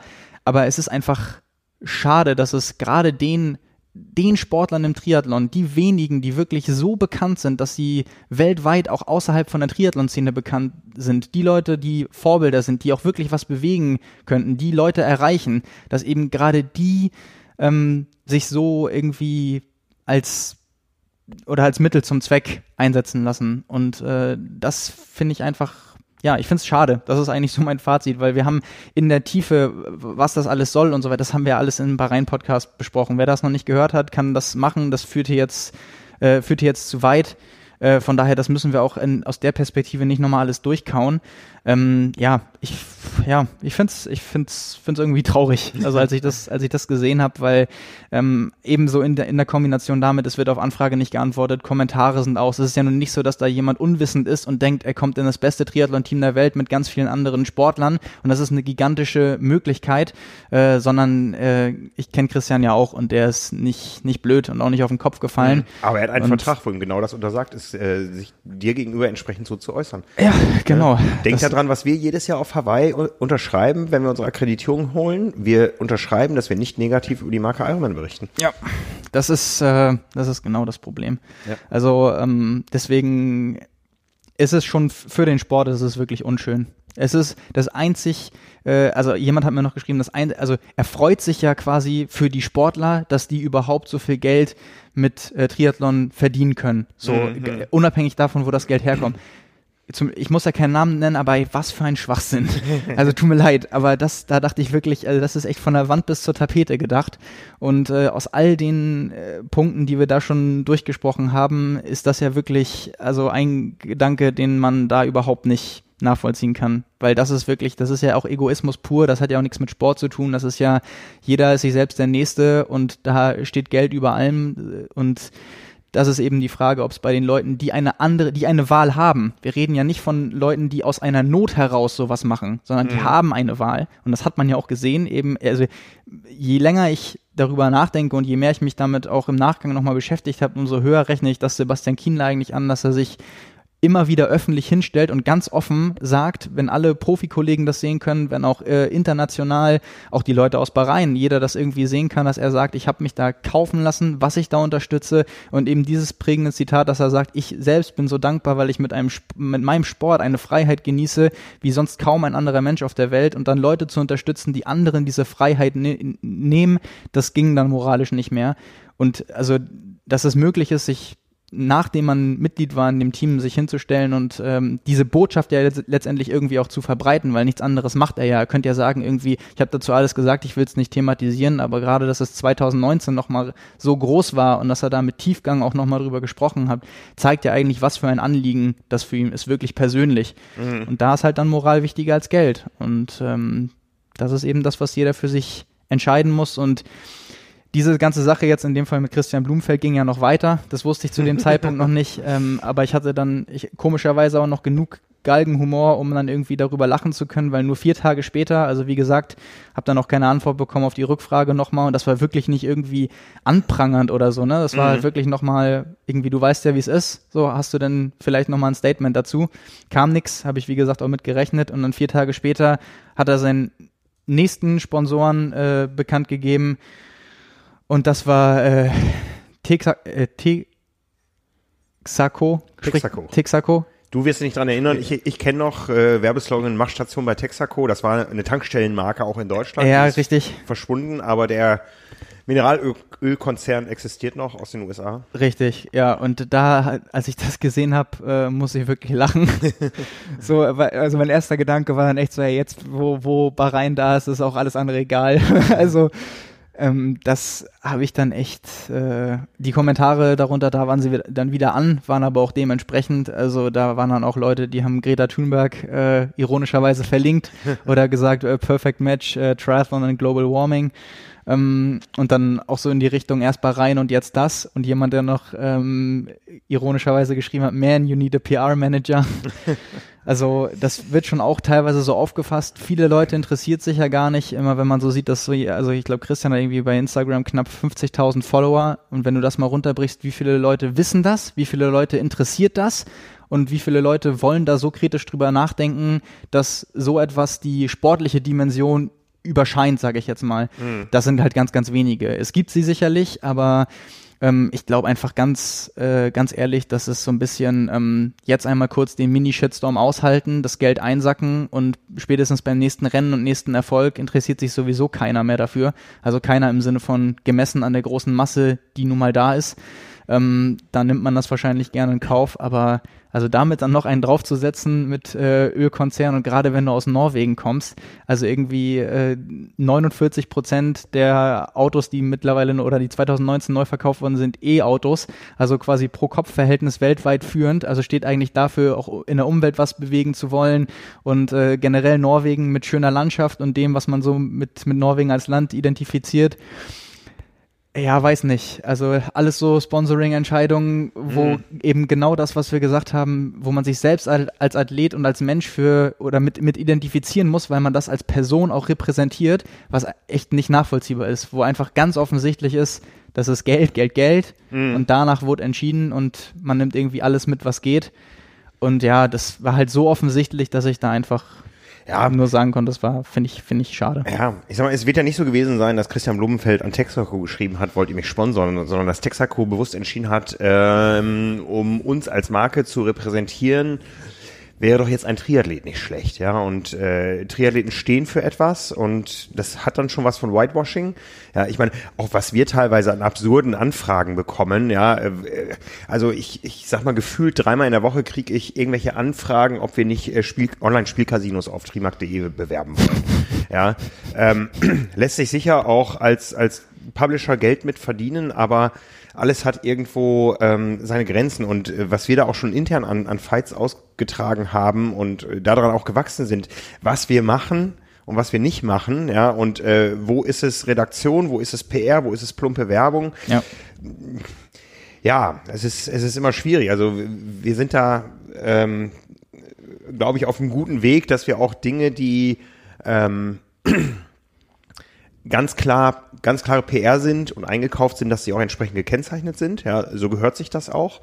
Ähm, wir sind aber auch genauso, dass wir, wenn wir über Tests und so weiter reden, dass das unabhängig ist, ja, dass das unabhängig von Budgets ist und so weiter. Ähm, aber die Anfragen, die wir da teilweise aus der Industrie bekommen, sind, sind dann wirklich absurd. Ja, ja, ja. also ist, genau, ist halt auch ein guter Vergleich. Also ja. ich, ich finde es einfach nur, ja, also als nächstes kommt halt dann noch irgendwie Zigarettensponsor dazu und noch Alkohol und fürs WTS-Rennen in Hamburg noch was für Reeperbahn oder so. Vielleicht dann mit äh, irgendwas mit Blau, kann man dann auch mit Blue bewerben, kann er sich in, in seinem Norwegen-Einteiler in Blau da vorstellen. So. Nein, aber was ich damit nur sagen will, äh, mit, also jetzt Spaß beiseite, aber ähm, man sendet damit ja nun mal immer eine, eine Botschaft. Und einige hm. scheinen das ja auch, wenn man die Kommentare so sieht, so zu sehen, irgendwie nimmt das Geld mit, jeder muss gucken, wo er bleibt da würde ich dann einfach sagen, ey, das ist äh, meiner Meinung nach echt zu kurz gedacht. Weil, also klar, wenn einem das so egal ist, was andere Menschen dann auch irgendwie, wie man das sieht, aber vor allem, wenn man sich selbst so egal ist, moralisch, dass man einfach alles macht und alles äh, zeigt, nur für die richtige Summe, dann äh, fehlt halt meiner Meinung nach schon so ein bisschen Rückgrat. Und es ist halt die Frage, ab welcher Summe kippt, kippt das bei, ja, richtig. bei einem selber. Ja? Richtig. Also, ja. wenn jetzt der Headhunter kommt und sagt, Simon, hier, ich biete dir einen Job an, Ne? Ähm, ja, du bist ein guter Journalist, du kennst dich aus, du bist äh, politisch aktiv. Ähm, wir haben hier eine, eine Partei, die ist äh, nicht so ganz in der Mitte, aber die könnten dich gebrauchen für so und so viel. Ne? Ich glaube, du wirst da standhaft. Ja, ich, ich, ich kenne deine Überzeugung da. Wir haben diesen Bahrain-Podcast zusammen gemacht, aber ähm, ähm, da werden sicher viele schwach. Tja. So, äh, dann können wir das Thema ja äh, beenden mit dem Stichwort, was äh, Martin Sonneborn mal im EU-Parlament gesagt hat, äh, bei dem, dem Anfang oder äh, bei Beginn von Ursulas von der Leyen, Ursula von der Leyens ähm, ja quasi Start als äh, Kommissionspräsidentin hat, äh, hat er gesagt in seiner Rede an sie, ähm, die, dieses Maß an äh, Inkompetenz und moralischer Wurstigkeit. Und er hat, hat dieses Wort benutzt, damit die ganzen Übersetzer äh, das quasi nicht schaffen, das eins zu eins zu sagen. Aber an moralische Wurstigkeit musste ich tatsächlich auch an diese Rede, also ist ja natürlich alles ironisch gemeint, was er da so macht, äh, haben sicherlich auch irgendwie viele gesehen, aber da an diese Worte musste ich dann einfach denken, so moralische Wurstigkeit ähm, natürlich alles im, im, Spaß gemeint, aber keine Ahnung, es muss, es muss jeder für sich selbst entscheiden. Ich finde es nur eben schade, wenn Sportler, zu denen so viele aufblicken, die eben auch eine Vorbildfunktion haben, eben zeigen ganz offensichtlich, dass ähm, man selbst und vor allem das Geld wichtiger ist als ja alles andere. Gerade gerade bei, äh, bei jemandem wie Christian, der ja ganz offen sagt, er will der weltbeste Triathlet sein, er will Gold gewinnen, er will Hawaii gewinnen, wenn man sich zutraut, das alles zu schaffen und wenn man von sich selbst so überzeugt ist, dann sollte man vielleicht auch daran glauben, dass man die finanzielle Unabhängigkeit oder Reichtum mit Triathlon schafft, ohne auf äh, solche Sponsoren oder auf das Geld zurückzugreifen. Letzte Frage von mir dazu. Ich weiß, ihr habt einen guten Draht. Ähm, du hast nach dem Bahrain-Podcast gesagt, nach Bahrain fährst du nicht mehr hin. Wie ändert das jetzt dein Verhältnis zu Christian Blumenfeld, wenn du ihm begegnest persönlich? Ich weiß ich nicht. M müsste ich rausfinden. Wir sollten ihn zum Podcast einladen. Ja, ich bezweifle, äh, dass er das machen wird, wenn er schon nicht auf eine E-Mail e antwortet, die wirklich nicht bös gemeint war, sondern ja. einfach äh, ganz normal inhaltlich. Also es ist ja nur nicht so, dass ich da, äh, dass man da jemanden angreift oder so, sondern dass man einfach mal die Gedanken hören will. Das ist ja wie zu jedem anderen Thema auch. Ob es jetzt von einem, der Start bei Wettkampf XY von einem Triathleten ist oder zu einem anderen neuen Sponsor. Wenn das interessant ist in irgendeiner Art und Weise, positiv oder negativ, dann möchte man natürlich die Gedanken dazu von demjenigen hören. Mhm. Und wenn äh, äh, es sich um so ein kontroverses Thema handelt und äh, es sich zeigt, selbst auf äh, Social Media möchte man gar nicht die Plattform bieten, dass andere untereinander diskutieren und dann äh, Medienanfragen ignoriert, dann äh, ist es, glaube ich, schon ein ganz klares Zeichen. Mhm. Ähm, und weiß nicht. Also grundsätzlich ändert das jetzt nichts. Ich habe ja auch, wie gesagt, ich bin ja auch kein irgendwie Aktivist oder so. Ich bin ja nicht wütend oder sonst irgendwie. Ich finde, ich finde es nur einfach schade und ich finde es traurig, genauso traurig, wie ich es finde, dass äh, andere Athleten, von denen man weiß, das sind, ein, das sind sehr intelligente Menschen, die sich auch mit Politik beschäftigen und auseinandersetzen, die das auch besser wissen, dass die eben auch ein Preisschild haben und halt eben nicht sagen, ich Mhm. mache das anders. Das, das, das finde ich ehrlich gesagt das Traurigste, dass diese Kommentarfunktion da ausgeschaltet ist. Ne? Weil, Ich auch, Ich meine, ja. wir, wir, wir sagen auch manchmal unsere Meinung, wir sagen hier im Podcast unsere Meinung, wir haben ähm, auch eine, eine ähm, Kommentarrubrik auf der Website. Wir unterhalten uns auch mal mit Dopern, aber das können wir, glaube ich, nach außen versprechen, die Kommentarfunktion bleibt immer an. Das muss man dann auch mal aushalten können, wenn man weiß, man macht irgendwas, wo ähm, Man, man, die Mehrheit nicht mit man einverstanden ist. greift ja auch mal daneben. Man formuliert ja, irgendwie Ja, ja. auch mal was missverständlich und so weiter, aber das ist eben so dieses, äh, und wir hatten die Beispiele im Bahrain-Podcast ja auch, wie sich dazu geäußert wurde. Andere, die versuchen, das von verschiedenen Perspektiven zu beleuchten, andere Dinge hervorzuheben. Ein Jan Frodeno, der auch sagt, irgendwie in, in der ARD-Doku, er will das gar nicht äh, wegdiskutieren, war, glaube ich, sein Wort, dass äh, dass der Teamchef zweifelhafte Entscheidungen getroffen hat in der Vergangenheit, aber äh, eben auch andere Sachen hervorheben. Da wird sich immerhin noch dazu geäußert.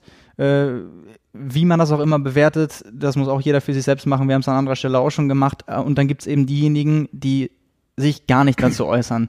Also halt wirklich so dieses, ja, wie schon gesagt, Augen und Ohren zu, Geld nehmen und lasst mich einfach in Ruhe damit. So mehr möchte ich hier gar nicht. So und das ist dann einfach so ein ganz klares Zeichen. Und als ich das dann, ich hatte das nämlich zuerst gar nicht gesehen, ich fand das schon traurig genug. Und als mir dann noch einer geschrieben hatte, ja, äh, dass, dass die Kommentarfunktion ausgeschaltet ist, sagt schon, sagt schon alles. Und dann habe ich das e- erst danach ein paar Minuten später gesehen und dachte dann echt so, Mann, Mann, Mann. Also da wäre klar davon ausgegangen, dass, dass da auch in der, aus der Richtung was auf ihn einprasselt. Und das hat man jetzt mit den Kommentaren bei äh, Texaco auch gesehen, dass Ja. da eben einige Leute genauso denken. Ähm, ja, Ja, ne, der harte Kampf ums Überleben. Umso schöner ist es, dass wir einen Präsenter haben für diese Episode, der komplett außerhalb jeglicher Kritik steht. Ja. Denn diese Folge wird euch wieder präsentiert von Trionic Multisport. Das ist ein Hamburger Triathlon-Fachgeschäft, das es seit ziemlich genau zehn Jahren gibt und das Ausdauersportler im Bereich Schwimmen, Radfahren, Laufen und Triathlon berät. Das große Trionic Service- und Produktangebot wird ganzjährig durch Trainings, Vorträge und Workshops ergänzt. Und das zehnjährige Jubiläum, was gerade stattfindet, ähm, wird auch mit einer großen Aktionswoche gefeiert, an der wir auch beteiligt sind. Dazu Ja. gleich noch mehr. Und endet am 7. März, was auch nicht mehr so weit entfernt ist, mit der großen alljährlichen Saisoneröffnung im Store. Und in diesem Zusammenhang wird es viele Specials und Verlosungen geben zu den Hauptpreisen. Dabei zählen unter anderem ein Rennrad von Scott und eine 945er Forerunner von Garmin. Eine schöne Triathlon-Uhr.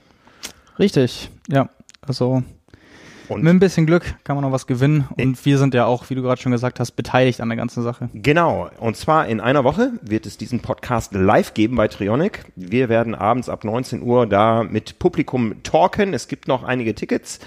Ähm, den Link setzen wir auch einmal wieder unten drunter. Und ja, Simon und ich, wir freuen uns auf eure Fragen. 19 Uhr nächste Woche und damit verbunden auch die Ankündigung. Das ist ja eine ganz normale Podcast-Aufzeichnung, dass unser Podcast am nächsten Dienstag eher zu späterer Stunde kommt, wer sein Training danach ausrichten möchte. Ja. Ist das noch aktuell, dass wir ein Open Mic da haben? Wir werden einen Open Mic da haben. Also wie gesagt, wir freuen uns auf eure Fragen da draußen. Ja, überlegt euch, wenn ihr schon ein Ticket habt, bringt äh, nicht nur das Ticket mit, sondern auch eure Frage und wir sind sehr gespannt. Genau. Und wer auch bei einem Thema mitdiskutieren möchte, kann sich dann einfach hinsetzen, mitreden genau. und dann entweder Frage stellen und danach oder auch einfach mal die Meinung zu einem Thema sagen, was wir schon angesprochen haben. Ja. Da sind wir für alles offen und ja, gespannt, was uns dann erwartet. Ja, ich freue mich drauf. Ich auch, ja. Ja. Gut, ähm, wir haben noch ein Thema, was in den großen Kontext Sponsoring äh, äh, gerät. Ach so, das muss ich gerade noch am Rande erwähnen. Das Thema Sponsoring war so ein allgegenwärtiges Thema, auch ähm, im Umgang mit Coaches und Profis jetzt äh, auf Fuerteventura. Der Podcast mit ähm, äh, mit Sebastian Kienle ging auch so ein bisschen in die Rech äh, Richtung und ähm, das tat auch mal gut, mal einfach so ein bisschen hinter die Kulissen zu blicken, wie sowas abläuft. Und auch dazu wird es noch den einen oder anderen Podcast geben. Ja, das als Ankündigung. Und es wurde auch darüber gemaut, äh, gemutmaßt, was passiert mit Laura Philipp. Denn äh, vor ein paar Tagen kam die Meldung, Laura Philipp ist nicht mehr im Blau unterwegs, ist raus bei Erdinger. Genau nach acht Jahren, glaube ich, nachdem sie im Perspektivteam angefangen hat. Ja. Ja, also lang begleitet, eigentlich von From Zero to Hero. Genau. Ja. Und äh, jetzt äh, kam heute die Meldung, die wir eigentlich schon so erwartet haben, Sie wird komplett in Grün starten. Aus Blau wird Grün äh, im HEP-Team. Ja, HEP ja letztes Jahr auch bei ihr schon als Sponsor gewesen, aber jetzt dann eben durch Vertragsveränderungen wahrscheinlich ähm, so, dass es jetzt mehr oder weniger ihr Hauptsponsor oder einer der Hauptsponsoren ist und dadurch, dass sie nicht mehr in Erdinger Blau startet, wird es dann HEP Grün sein. Ja, hat irgendwie eine gewisse Konsequenz, finde ich. Ja, also wie gesagt, das kam jetzt nicht überraschend. Nee, nee, ähm. So ähnlich ging auch schon Mutmaßungen, wo, wo geht sie hin? Also, dass, dass sie jetzt nicht in Bahrain startet, das äh, war uns allen klar. Aber ja, also von daher, äh, es wurde auch schon spekuliert, wie das ganze Branding dann aussieht, weil das war ja so stimmig bei ihr. Mhm. Das wird jetzt neu stimmig sein müssen. Ja, ich glaube, das ist kein Problem. das, das kriegt sie schon hin. Ja. Vielleicht bist du dann in Südafrika einer der ersten, der sieht, wie sich das auf der Wettkampfstrecke macht im Gesamtbild. Mehrfach, hoffe ich doch. Ja. Gut, jetzt schauen wir mal. Mir fehlt gerade eine passende Überleitung. Die muss doch nicht immer passend sein. Die muss nicht passend sein. Nee, komm, greifen wir uns irgendwas raus. Greifen wir uns irgendwas raus. Ähm, wir haben ein, ein kleines bisschen Rennszene. Am Wochenende fand, äh, hat nicht nur die Sonne in auf Fuerteventura geschienen, sondern auch im fernen Neuseeland. Genau, das können wir, glaube ich, relativ schnell abhaken. Challenge Wanaka war wieder nur als Mitteldistanz seit zwei Jahren jetzt, nicht mehr die Langdistanz, waren einfach zu wenig Teilnehmer. Profirennen dementsprechend auch äh, gewonnen hat wieder Braden Curry, der 2019 auch schon gewonnen hat, äh, als einziger unter vier Stunden geblieben, drei Stunden 59, 48 Sekunden, weil er die schnellste Laufzeit hatte von 1,15, 31.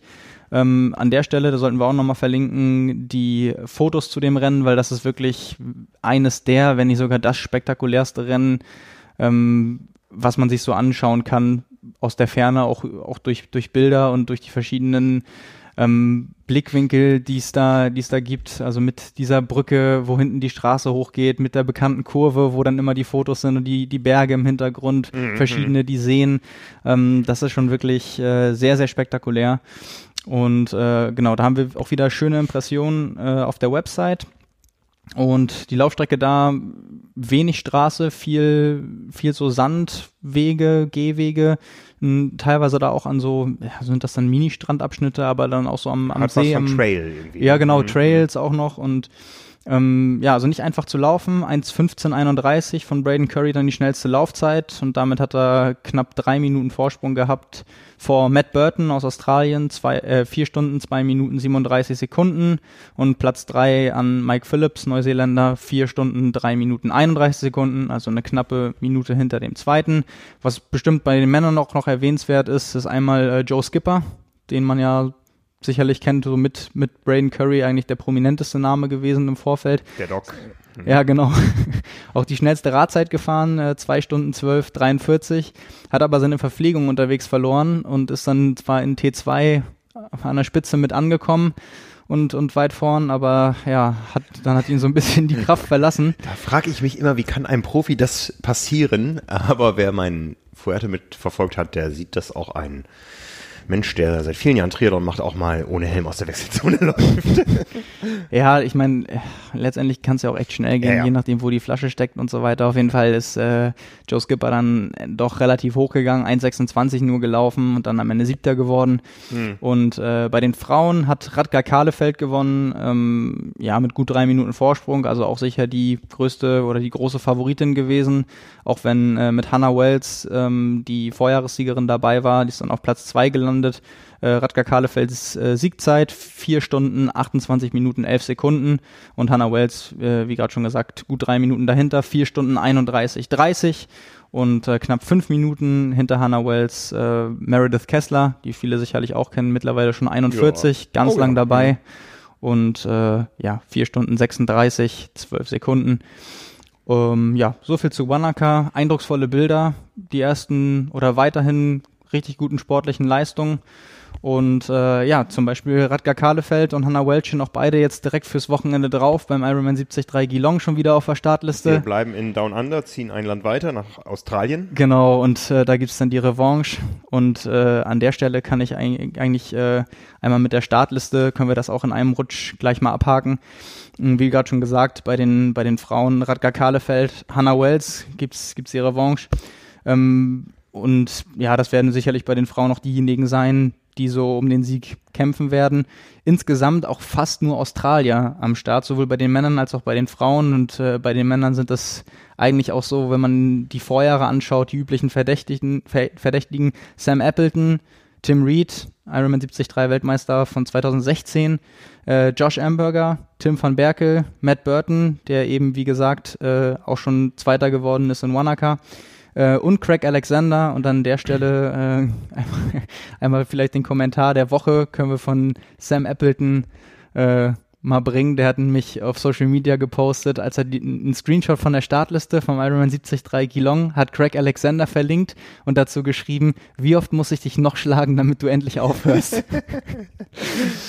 das war wirklich sehr witzig. Ähm, genau, also so viel zu, zu der Startliste. Da passiert am Wochenende auch noch mal ein bisschen was und in zwei Wochen geht es dann ja auch schon mit der Kurzdistanz so richtig los, mit dem ersten WTS-Rennen, aber wir kommen so langsam mit Fahrt. Ja, Wer, wer da nicht gestartet ist oder startet, ist äh, Cameron Wurf. Der startet doch sonst jedes Wochenende beim Triathlon, aber der äh, macht gerade andere Ausflüge. Ja, der ist auch am Start. Ab morgen sogar. Also wenn ihr den, zumindest wenn ihr den Podcast an dem Dienstag jetzt hört.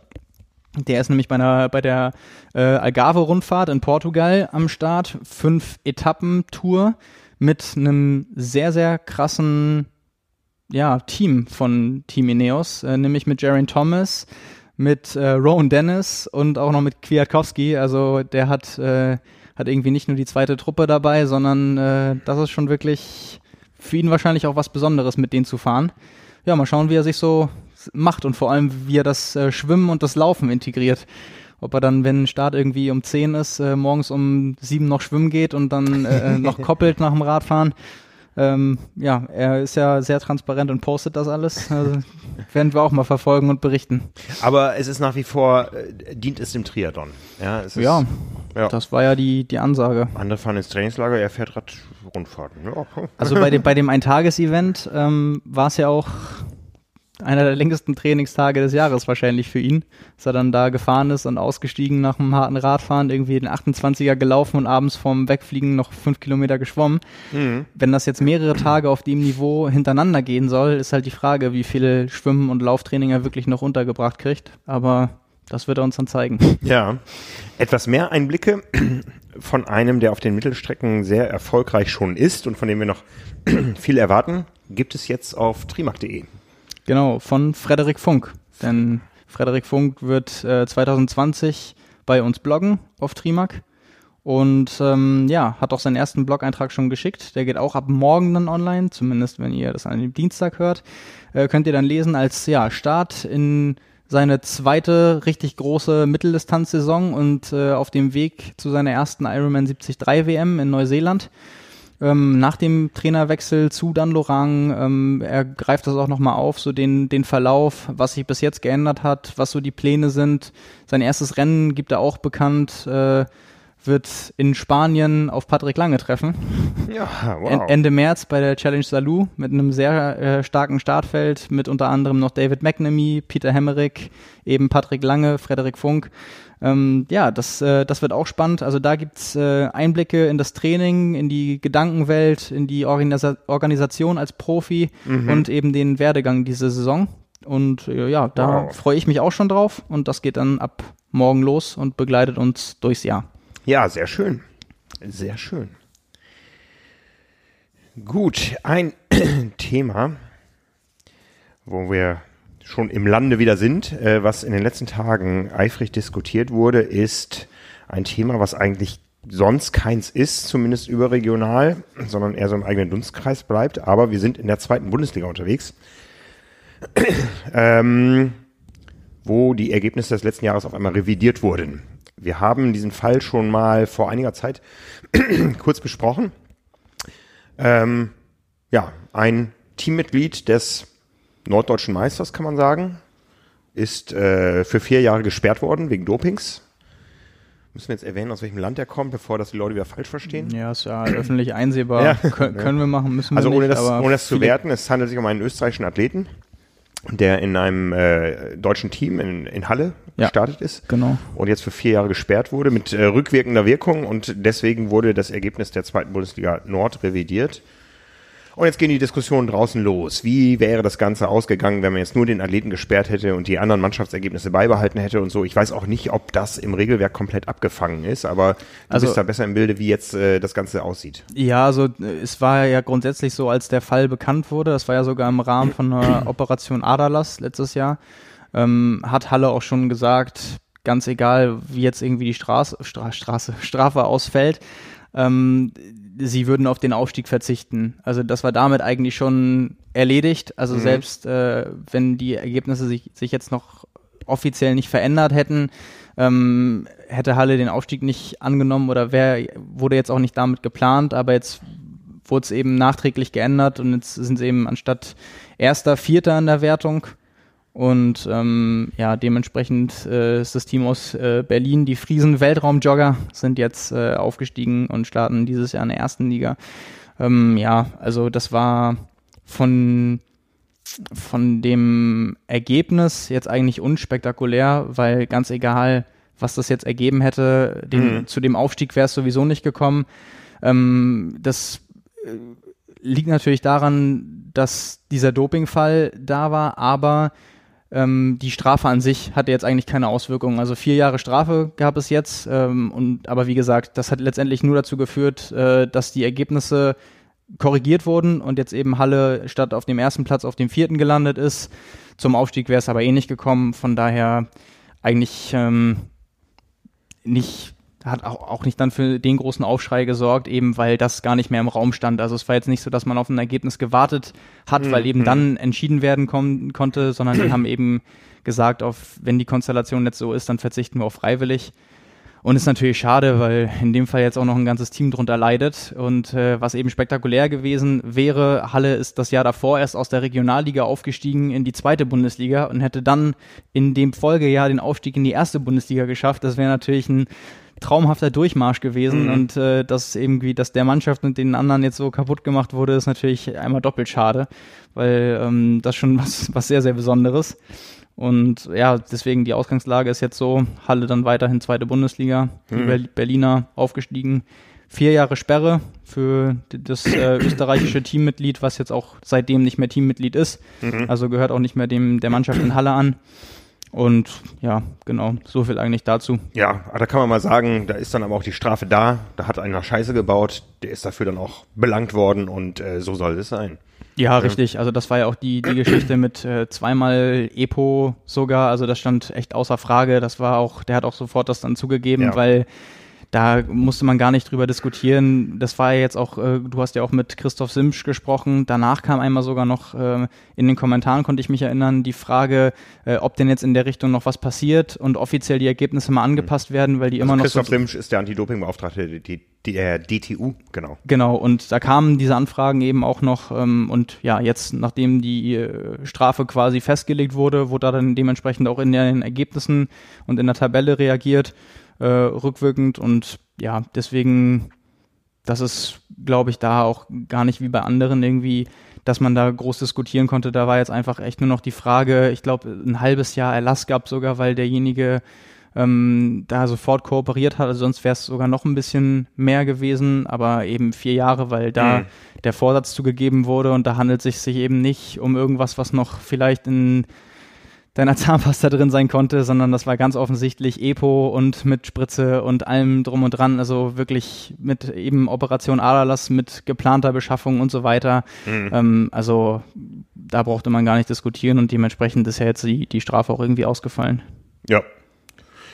Etwas Positives, also wirklich in, Das war auch etwas Positives, im, im, im positiven Sinne äh, gab es aus der DTU noch äh, zu vermelden und zwar wurde der, die Deutsche Triathlon Union auf europäischer Ebene als Verband des Jahres 2019 ausgezeichnet und dazu Lisa Tertsch als ETU-Athletin des Jahres. Viele, äh, ja, ist sie die Favoritin für den zweiten Olympiastartplatz? Das habe ich mich selbst auch schon gefragt. Also ähm, läuferisch definitiv. Ja, Da also auf ja- Fuerteventura wurde sie so gehandelt. Okay, ja. Also äh, würde ich tatsächlich, habe ich ja auch schon, glaube ich, gesagt, wenn ich mich festlegen müsste, würde ich Lisa Tertsch nehmen, weil ich glaube, dass sie im Laufen da die Sekunden gut machen kann. Jetzt, wenn man so Nina Eim nimmt, die sonst ja wahrscheinlich eher aufgrund der Einsätze und der Ergebnisse auf Platz zwei wäre momentan, die ist halt deutlich stärker auf dem Rad. Und ich glaube, beim, beim Schwimmen nehmen sie sich beide nicht viel. Ja, es wird, es wird spannend, sowohl bei Frauen als auch bei Männern und da werden die Sekunden entscheiden. Ja. Also, Also Laura, Laura Lindemann und Jonas Schomburg sind qualifiziert und Lisa Tertsch und Justus Nieschlag sind das so? ja. Ja, Also Die Favoriten, würde ich sagen. wären jetzt am heutigen Tag wahrscheinlich auch meine Tipps. ja, aber das Ganze ist noch über drei Monate hin. also Richtig, ja. warten wir es mal ab. Wir freuen uns darauf. Die Olympiasaison läuft. Was nicht läuft, ist der Tokio-Marathon. Also ähm, das, äh, wenn wir momentan über Olympia reden, reden wir auch immer über ähm, mögliche äh, Implikationen des Coronavirus. Ja, also Immer noch, ja. Immer noch und äh, vielleicht sogar immer mehr. Ähm, wenn ich so Presse international verfolge, dann äh, blockt man noch so ein bisschen ab so vom IOC und sagt, nein, überhaupt keine Gefahr und so. Wir hatten ähnliche Diskussionen schon vor Rio. Äh, da ging es aber um das Zika-Virus, ähm, wo es auch ganz klare Übertragungsmechanismen gab. Jetzt haben wir ja doch irgendwo so eine globale Krise da. Also ich bin sehr gespannt, wohin das noch führt und äh, ob ich tatsächlich in fünf Jahren, äh, fünf Wochen nach Südafrika fliege. Das ist für mich auch immer noch mit einem großen Fragezeichen versehen, weil wenn es da zu einer weiteren Ausbreitung kommt in Länder, die jetzt vielleicht auch nicht so perfekt aufgestellt sind mit großen Flughafenhubs und so, dann kann auch so ein komplettes internationales ähm, äh, Reisesystem komplett kippen. Ja. Ja, also jetzt beim Tokio-Marathon ist es ja insofern noch bedenklicher, weil es jetzt wirklich dann in Tokio am Austragungsort der Olympischen Spiele Ja. ist. Und auch wenn da, wie du hast gerade schon gesagt, äh, überall in Medienberichten und auch von den Verantwortlichen gesagt wird, ähm, ist überhaupt äh, gar kein Thema. Also mit Olympia hat das jetzt alles überhaupt nichts zu tun. Ähm, klar, was sollen sie anderes jetzt sagen, wenn es auch noch so lang hin ist, aber ist natürlich schon ein deutliches Signal, wenn man äh, 40.000 Läufern sagt, ihr braucht hier nicht herkommen und ihr braucht nicht starten. Ähm, Also das, der Tokio-Marathon wäre am 1. März gewesen und ich habe auch einen, einen Laufkumpel in äh, Lübeck, der hinfliegen wollte, der jetzt nicht, nicht starten kann und äh, das ist natürlich schon, schon eine Ansage. Also Tokio-Marathon eben dann mit 40.000 Teilnehmern noch einer der größten weltweit, gehört auch zu den Zu den World, Ma- World Marathon Majors. Ja. Und äh, ja, also das werden die sich gut überlegt haben, wenn man dann mal eben irgendwie anderthalb Wochen oder zwei Wochen vorher noch sagt, okay, ähm, können wir doch nicht machen. Das, Ja, mal gucken, wie viel dann wirklich noch langfristig dahinter steckt. Ja, ne, man. Ich denke gerade so an das Thema äh, Open Window Effekt, ja, 40.000 Läufer, die angenockt sind vom Marathon davor, die aus aller Welt kommen. Klar, ja, absolut. Ich Also- weiß nicht, wer letztendlich solche Entscheidungen dann trifft, ob, ob, ob, ob so eine Entscheidung vielleicht auch äh, aufgedrückt wird von Mhm. äh, nationalen äh, Gesundheitsorganisationen oder sogar globalen. Ich weiß es nicht, keine Ahnung.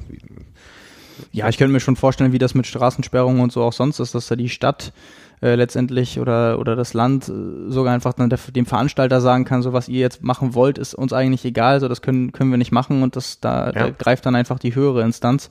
Und wie du auch gerade schon gesagt hast, also einer der größten Marathons weltweit, wo die Leute aus aller Welt kommen, wenn da mal was passiert äh, vor Ort, dann hast du eben dann international noch viel, viel größere Auswirkungen, als wenn man jetzt vorsichtig ist.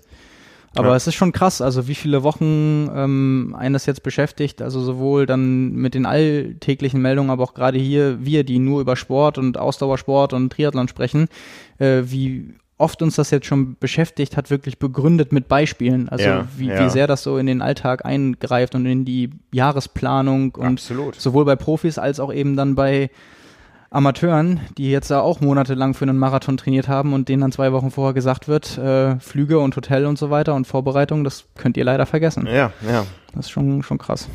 Schon krass. Mir fällt gerade ein Zitat ein, was sich aus allem, was wir gerade besprochen haben, ergibt. Äh, und zwar die DTU als äh, Verband des Jahres ausgezeichnet. Wir reden über Tokio, wir haben über Olympia-Qualifikation gesprochen und ich war auf Fuerteventura. Wie gesagt, die Trainingsgruppe von Joel Filiol war da und der hat mich gefragt, ob die DTU wieder plant, ihre Olympianominierung per Twitter-Account bekannt zu geben. Ja, hoffentlich nicht. Ich glaube, da hat sich die, der Verband auch in vier Jahren professionalisiert. Ne? Man muss dazu sagen, dass damals Rebecca Robisch bei ihm trainiert hat, die Ja. ja dann geklagt hat gegen die Olympianominierung und ähm, ja. dementsprechend gab es kein großes Olympiateam aus deutscher Sicht. Ja, da Rio. können wir, glaube ich, von Glück sprechen, dass wir so etwas oder auch nur sowas ähnliches in diesem Jahr nicht erleben werden. Ja, ja. Das letzte Thema, was wir noch auf unserer Liste hier stehen haben, bevor wir noch zu ein paar Rubriken kommen, ist, ähm, die Laureus Awards wurden vergeben in Berlin, ich glaube gestern Abend. Ich habe das nicht mitbekommen bisher. Damit kannst du mich jetzt überraschen. Wir haben neulich schon über Nominierte gesprochen. Du weißt noch gar nicht, wer gewonnen hat. Nein, ich weiß noch nichts. Also, was wäre Äh, ich bin gestern aus dem Flugzeug gestiegen, habe geschlafen, habe gegessen und habe hier meinen Schreibtisch hier, meine Buchhaltungsmappe äh, erledigt. Ja, was wäre denn dein Tipp gewesen? Ist es Kipchoge geworden? Nee, Nein. das hättest du mitbekommen wahrscheinlich. Das hätte, das hätte, ich, das hätte ich von dir mitbekommen. Genau, spätestens dann. Ja. Äh, nee, es gab zum ersten Mal in der Geschichte vom äh, Laureus Award zwei Sieger. Okay. Lionel Messi und Lewis Hamilton. Okay. Das ist ja fast langweilig. Ja, das dachte, ich Oder? mir, das dachte ich mir leider auch. Gut, wir haben immer schon, äh, muss man ja auch sagen, die Ausdauersportbrille auf. Also Ja. ich hätte jetzt gerade äh, trotzdem bei dem, was irgendwie Kipchoge auch geleistet hat, ähm, Ja, gedacht, also- dass, dass er da auch eine größere Rolle spielen kann als jetzt beispielsweise jemand wie, wie Lionel Messi. Aber klar, es ist jeder, es gibt immer, es gibt immer das Für und Wider, sich, sich so lang auf dem Niveau aufzuhalten, auch in Mhm. dem gewissen Alter und keinen Leistungseinbruch zu zeigen und auch nicht mal irgendwie eine schwächere, längere äh, Periode zu haben, ist äh, natürlich auch extrem beeindruckend. Also aber- wir reden über den Weltsportler des Jahres, um das nochmal einzuordnen. Ja, genau. Der Laureus Award und äh, ich könnte mir vorstellen, dass das Komitee gesagt hat, äh, der Kipchoge, der kriegt das nächstes Jahr, wenn er dann den Marathon auch in einem Marathonrennen unter zwei Stunden gelaufen ist. Ja. Ach, schön wär's ja. Also vielleicht, ja, vielleicht wollen sie ihm äh, das Ja. Potenzial noch oben noch lassen. Oder sie haben gesagt, ach, bevor wir jetzt auch noch diese Schuhdiskussion führen müssen. Ja, das könnte auch gut sein. Aber am Ende verliert er London äh, gegen Bekele. Was machen sie dann? Ja, Ja, lassen wir uns überraschen. Aber Genau. ähm, ja, bei den äh, Weltsportlerinnen wurde, jetzt darfst du auch nochmal raten, oh, sorry, ich bin gerade nicht im Bilde. ja, ist, er ist ähm, ähnlich, ich sag mal vorsichtig, langweilig, weil sie schon zweimal vorher gewonnen hat. Wir haben schon ganz oft über sie gesprochen. Du hast sie auch schon live gesehen. Simon Biles. Ja. Okay. Da Genau. bin ich jetzt ehrlich gesagt nicht so dicht am Turnen dran, äh, dass ich sagen könnte, da war jetzt im letzten Jahr irgendwie ein herausragendes äh, Mhm. Ergebnis. Ich meine, wir sind im Olympiajahr, wo sie ja sicher wieder eine Rolle spielen wird und pff, ja, Ja. gut. Beeindruckende Sportlerin, ganz bestimmt. Äh, ich war, ich war schwer beeindruckt. Der Turnen ist ja nun voll nicht mein Ding. Ja, also ich meine, wir haben ja schon beide über unsere Beweglichkeit äh, gesprochen ne? und das mal so aus äh, nächster Nähe zu erleben, ähm, das war großartig. Ja. Äh, wenn das in meinen Terminplan passt in Tokio, sofern Tokio stattfindet, schaue ich mir es wieder Ja, an. wollen wir es hoffen. Ja. Mal nicht den Teufel an die Wand malen. Ja, Ähm, ja, ansonsten vielleicht noch zwei Sachen, die da ganz interessant waren. Einmal aus deutscher Sicht, der Laureus Lifetime äh, Award ging an Dirk Nowitzki. ja, Das ist, glaube ich, Ja, auch, kann, gut. kann man noch ich habe ihn spielen sehen. absolut vertreten. Ja, Ähm, ja, ich habe schon einen Weltsportler spielen sehen. ja, das ja, hast, du, hast du Messi mal spielen sehen? Äh, nein, Messi habe ich nicht spielen sehen. Hast du dir Ja, ich habe Simon, äh, Simon, Simon Biles Touren sehen und ich habe Nowitzki spielen sehen. Er hat verloren. Er hat ja, verloren. okay, das ist, ja, ich habe Aber was, was ich noch mehr in Erinnerung habe, Trump war mit in der Halle und hat ihn ausgepfiffen. Ja, ich habe äh, ich hab Dirk Nowitzki mal beim Training interviewt. Da, Wow. war, ich, da war ich Praktikant äh, bei der Sportbild Aha. und da waren die hier in Hamburg, in Wilhelmsburg beim, was, drei oder vier Länderturnier. Und da Cool. waren sie am Nachmittag da und haben trainiert. Und Mhm. dann wurden wir da irgendwie mit drei, vier Leuten hingeschickt und haben das Training mal begleitet. Und dann habe ich erst gemerkt, wie riesig der ist. Unglaublich. Ja, das war, ne? das war was Besonderes, das stimmt. Und das müsste ja 2015 gewesen sein, ja. Ja, das war auch was Besonderes. Jo. Ähm, genau, und äh, noch für uns Ausdauersportler äh, Laureus World Breakthrough of the Year, Egan Bernal. Und habe ich ja vorher schon gesagt, also alles, alles andere wäre, glaube Ja, ich, jetzt ja. sehr, sehr überraschend gewesen. Ja. Ähm, das glaube ich auch völlig, völlig verdient. Ja, kommen wir noch zu den letzten Rubriken, die wir haben. Genau, äh, Kommentar der Woche habe ich ja mal spontan äh, an Sam Appleton vergeben. Ja. Ähm, Aber den anderen den müssen wir auch noch erwähnen. Ja, also komm, heute haben wir drei Kommentare der Woche. Also, ja, genau. Ich, jemand hat noch beim Podcast äh, mit Thorsten Radde als Kommentar runtergeschrieben. Mit euch auf den Ohren kann man sogar äh, mit dem Laufband im Kreis laufen. Ähm, da ist, hat jemand, äh, Torben Bies in dem Fall, äh, seinen Langlauf, 30 Kilometer auf dem Laufband bei Swift auf der 400 Meter Bahn im Kreis gemacht. Und äh, hat halt zwei Stunden gebraucht und unser Podcast oder knapp drüber, unser Podcast ging glaube ich zwei Stunden, acht Minuten, hat halt während des Podcasts ist er virtuell im Kreis gelaufen, 30 Kilometer auf dem Laufband, also äh, wir waren vorhin bei deinen 200 Kilometer Ausfahrten als Mentaltraining. Der ist auch ein gutes Stück äh, härter am Kopf geworden dadurch, glaube ich. Respekt. Musstest du, musstest du hart mit dir ringen, ob das jetzt der Kommentar der Woche oder die Einheit der Woche wird? Ja, es war, glaube ich, nur ein Dauerlauf. Von daher äh, hat äh, sich am Ende doch noch die JFT-Crew mit Martin van Riel durchgesetzt. Habe ich extra mal ausgewählt, weil das in der Zeit äh, gelaufen wurde, als du auch da warst. Genau, genau. Auf der äh, Bahn in Gran Tarajal. Ich habe das mal jetzt die Daten entnommen, wie gesagt, von Martin van Riel. Da sind auch noch mitgelaufen gelaufen. Mario Mola, Jake äh, Birdwhistle, Aaron Royal, äh, Vincent Louis und äh, die sind gelaufen 4 mal 200 und danach 12 mal 500, wobei es so aussieht, dass die 4 mal 200 am Anfang eher so ein bisschen Aktivierung waren. Äh, beides mit 200 äh, Meter Trappause. Die 200er am Anfang so in 34 bis 35 Sekunden, wie gesagt, eher so Warm-up und dann 12 mal 500 äh, runtergesteigert in 1,31 äh, runter bis auf 1,25, also 250er Pace äh, und dazwischen die 200 Meter Trappause so ein 530er bis 6er Schnitt, also keine Monstereinheit, auch nichts, was die jetzt irgendwie wahrscheinlich lang belasten würde, aber eben wahrscheinlich so im Bereich vom äh, 5 Kilometer Renntempo, was der eine oder andere da auch für Abu Dhabi sicherlich anpeilt in drei Wochen. Und ja, mal so eine solide Intervalleinheit, wo natürlich die Zeiten jetzt äh, gemessen für einen selbst oder für die meisten, die das hören, sicherlich sehr, sehr schnell sind, aber was man auch gut mal nachtrainieren kann. Also so 12 mal 500 hat man 6 Kilometer Intervalldistanz mit äh, einem sehr schnellen Durchschnittstempo. Ähm, ja, sicherlich eine, auch zu diesem Jahreszeitpunkt eine Einheit, die man mal einstreuen kann. Ja. Also, nachmachen. Nachmachen, genau. Auch alle in 1,25. Ja. Sehr schön. Was trainierst du heute noch? Ich bin locker gelaufen mit Nils Heute war ja relativ schönes Wetter. Ich fahre noch Rolle, zwei Stunden. Aber ich habe Entlassungswoche. Ja, ich auch. Das ist gut. Bei mir sieht das dann so auch aus, dass ich heute mal auch gar nichts tue. Gestern war Rückreisetag. Ja. Heute muss ich noch ein bisschen äh, mich mal um meine Wäsche und sowas kümmern, das Fahrrad wieder auspacken und ähm, ja. das tut dann auch mal ganz gut. Ja, also kann ich nur unterschreiben. Ich hatte gestern einen von den seltenen kompletten Ruhetagen, habe mich nur eine Stunde gedehnt, äh, da bin ich auch noch voll dabei bisher. ist ja auch erst Februar, aber ja, das äh, ist auch mal für den Kopf ganz gut. Ja. Euch da draußen wünschen wir, dass wir euch über eure, was seid ihr gelaufen in der Zeit, 20, 25 Kilometer gut unterhalten gefühlt habt. Wie gesagt, nächste Woche am Dienstag etwas später als sonst äh, oder gerne live ab 19 Uhr bei Trionic in Hamburg. Den Ticketlink findet ihr unter diesem Podcast, solange es noch Tickets gibt. Ja, wir freuen uns drauf. Ja. Wir haben weitere Podcasts in Vorbereitung. Ja, also ich habe äh, einiges mitgebracht von unterwegs. Du hast auch was vorbereitet. Also es wird nicht ja. langweilig. Ähm, diese Woche auch noch der nächste Power and Pace äh, Podcast zum Thema Trainingslager. Also da könnt ihr euch nochmal anhören, was alles, äh, was man machen sollte und was nicht. Ich bin da gerne Sparringspartner für Björn. Ähm, in diesem Sinne, euch eine schöne Zeit und bis zur nächsten Ausgabe, bis zur nächsten Episode. Bis dann, ciao. Danke Simon. Danke Frank. Ciao. Ciao.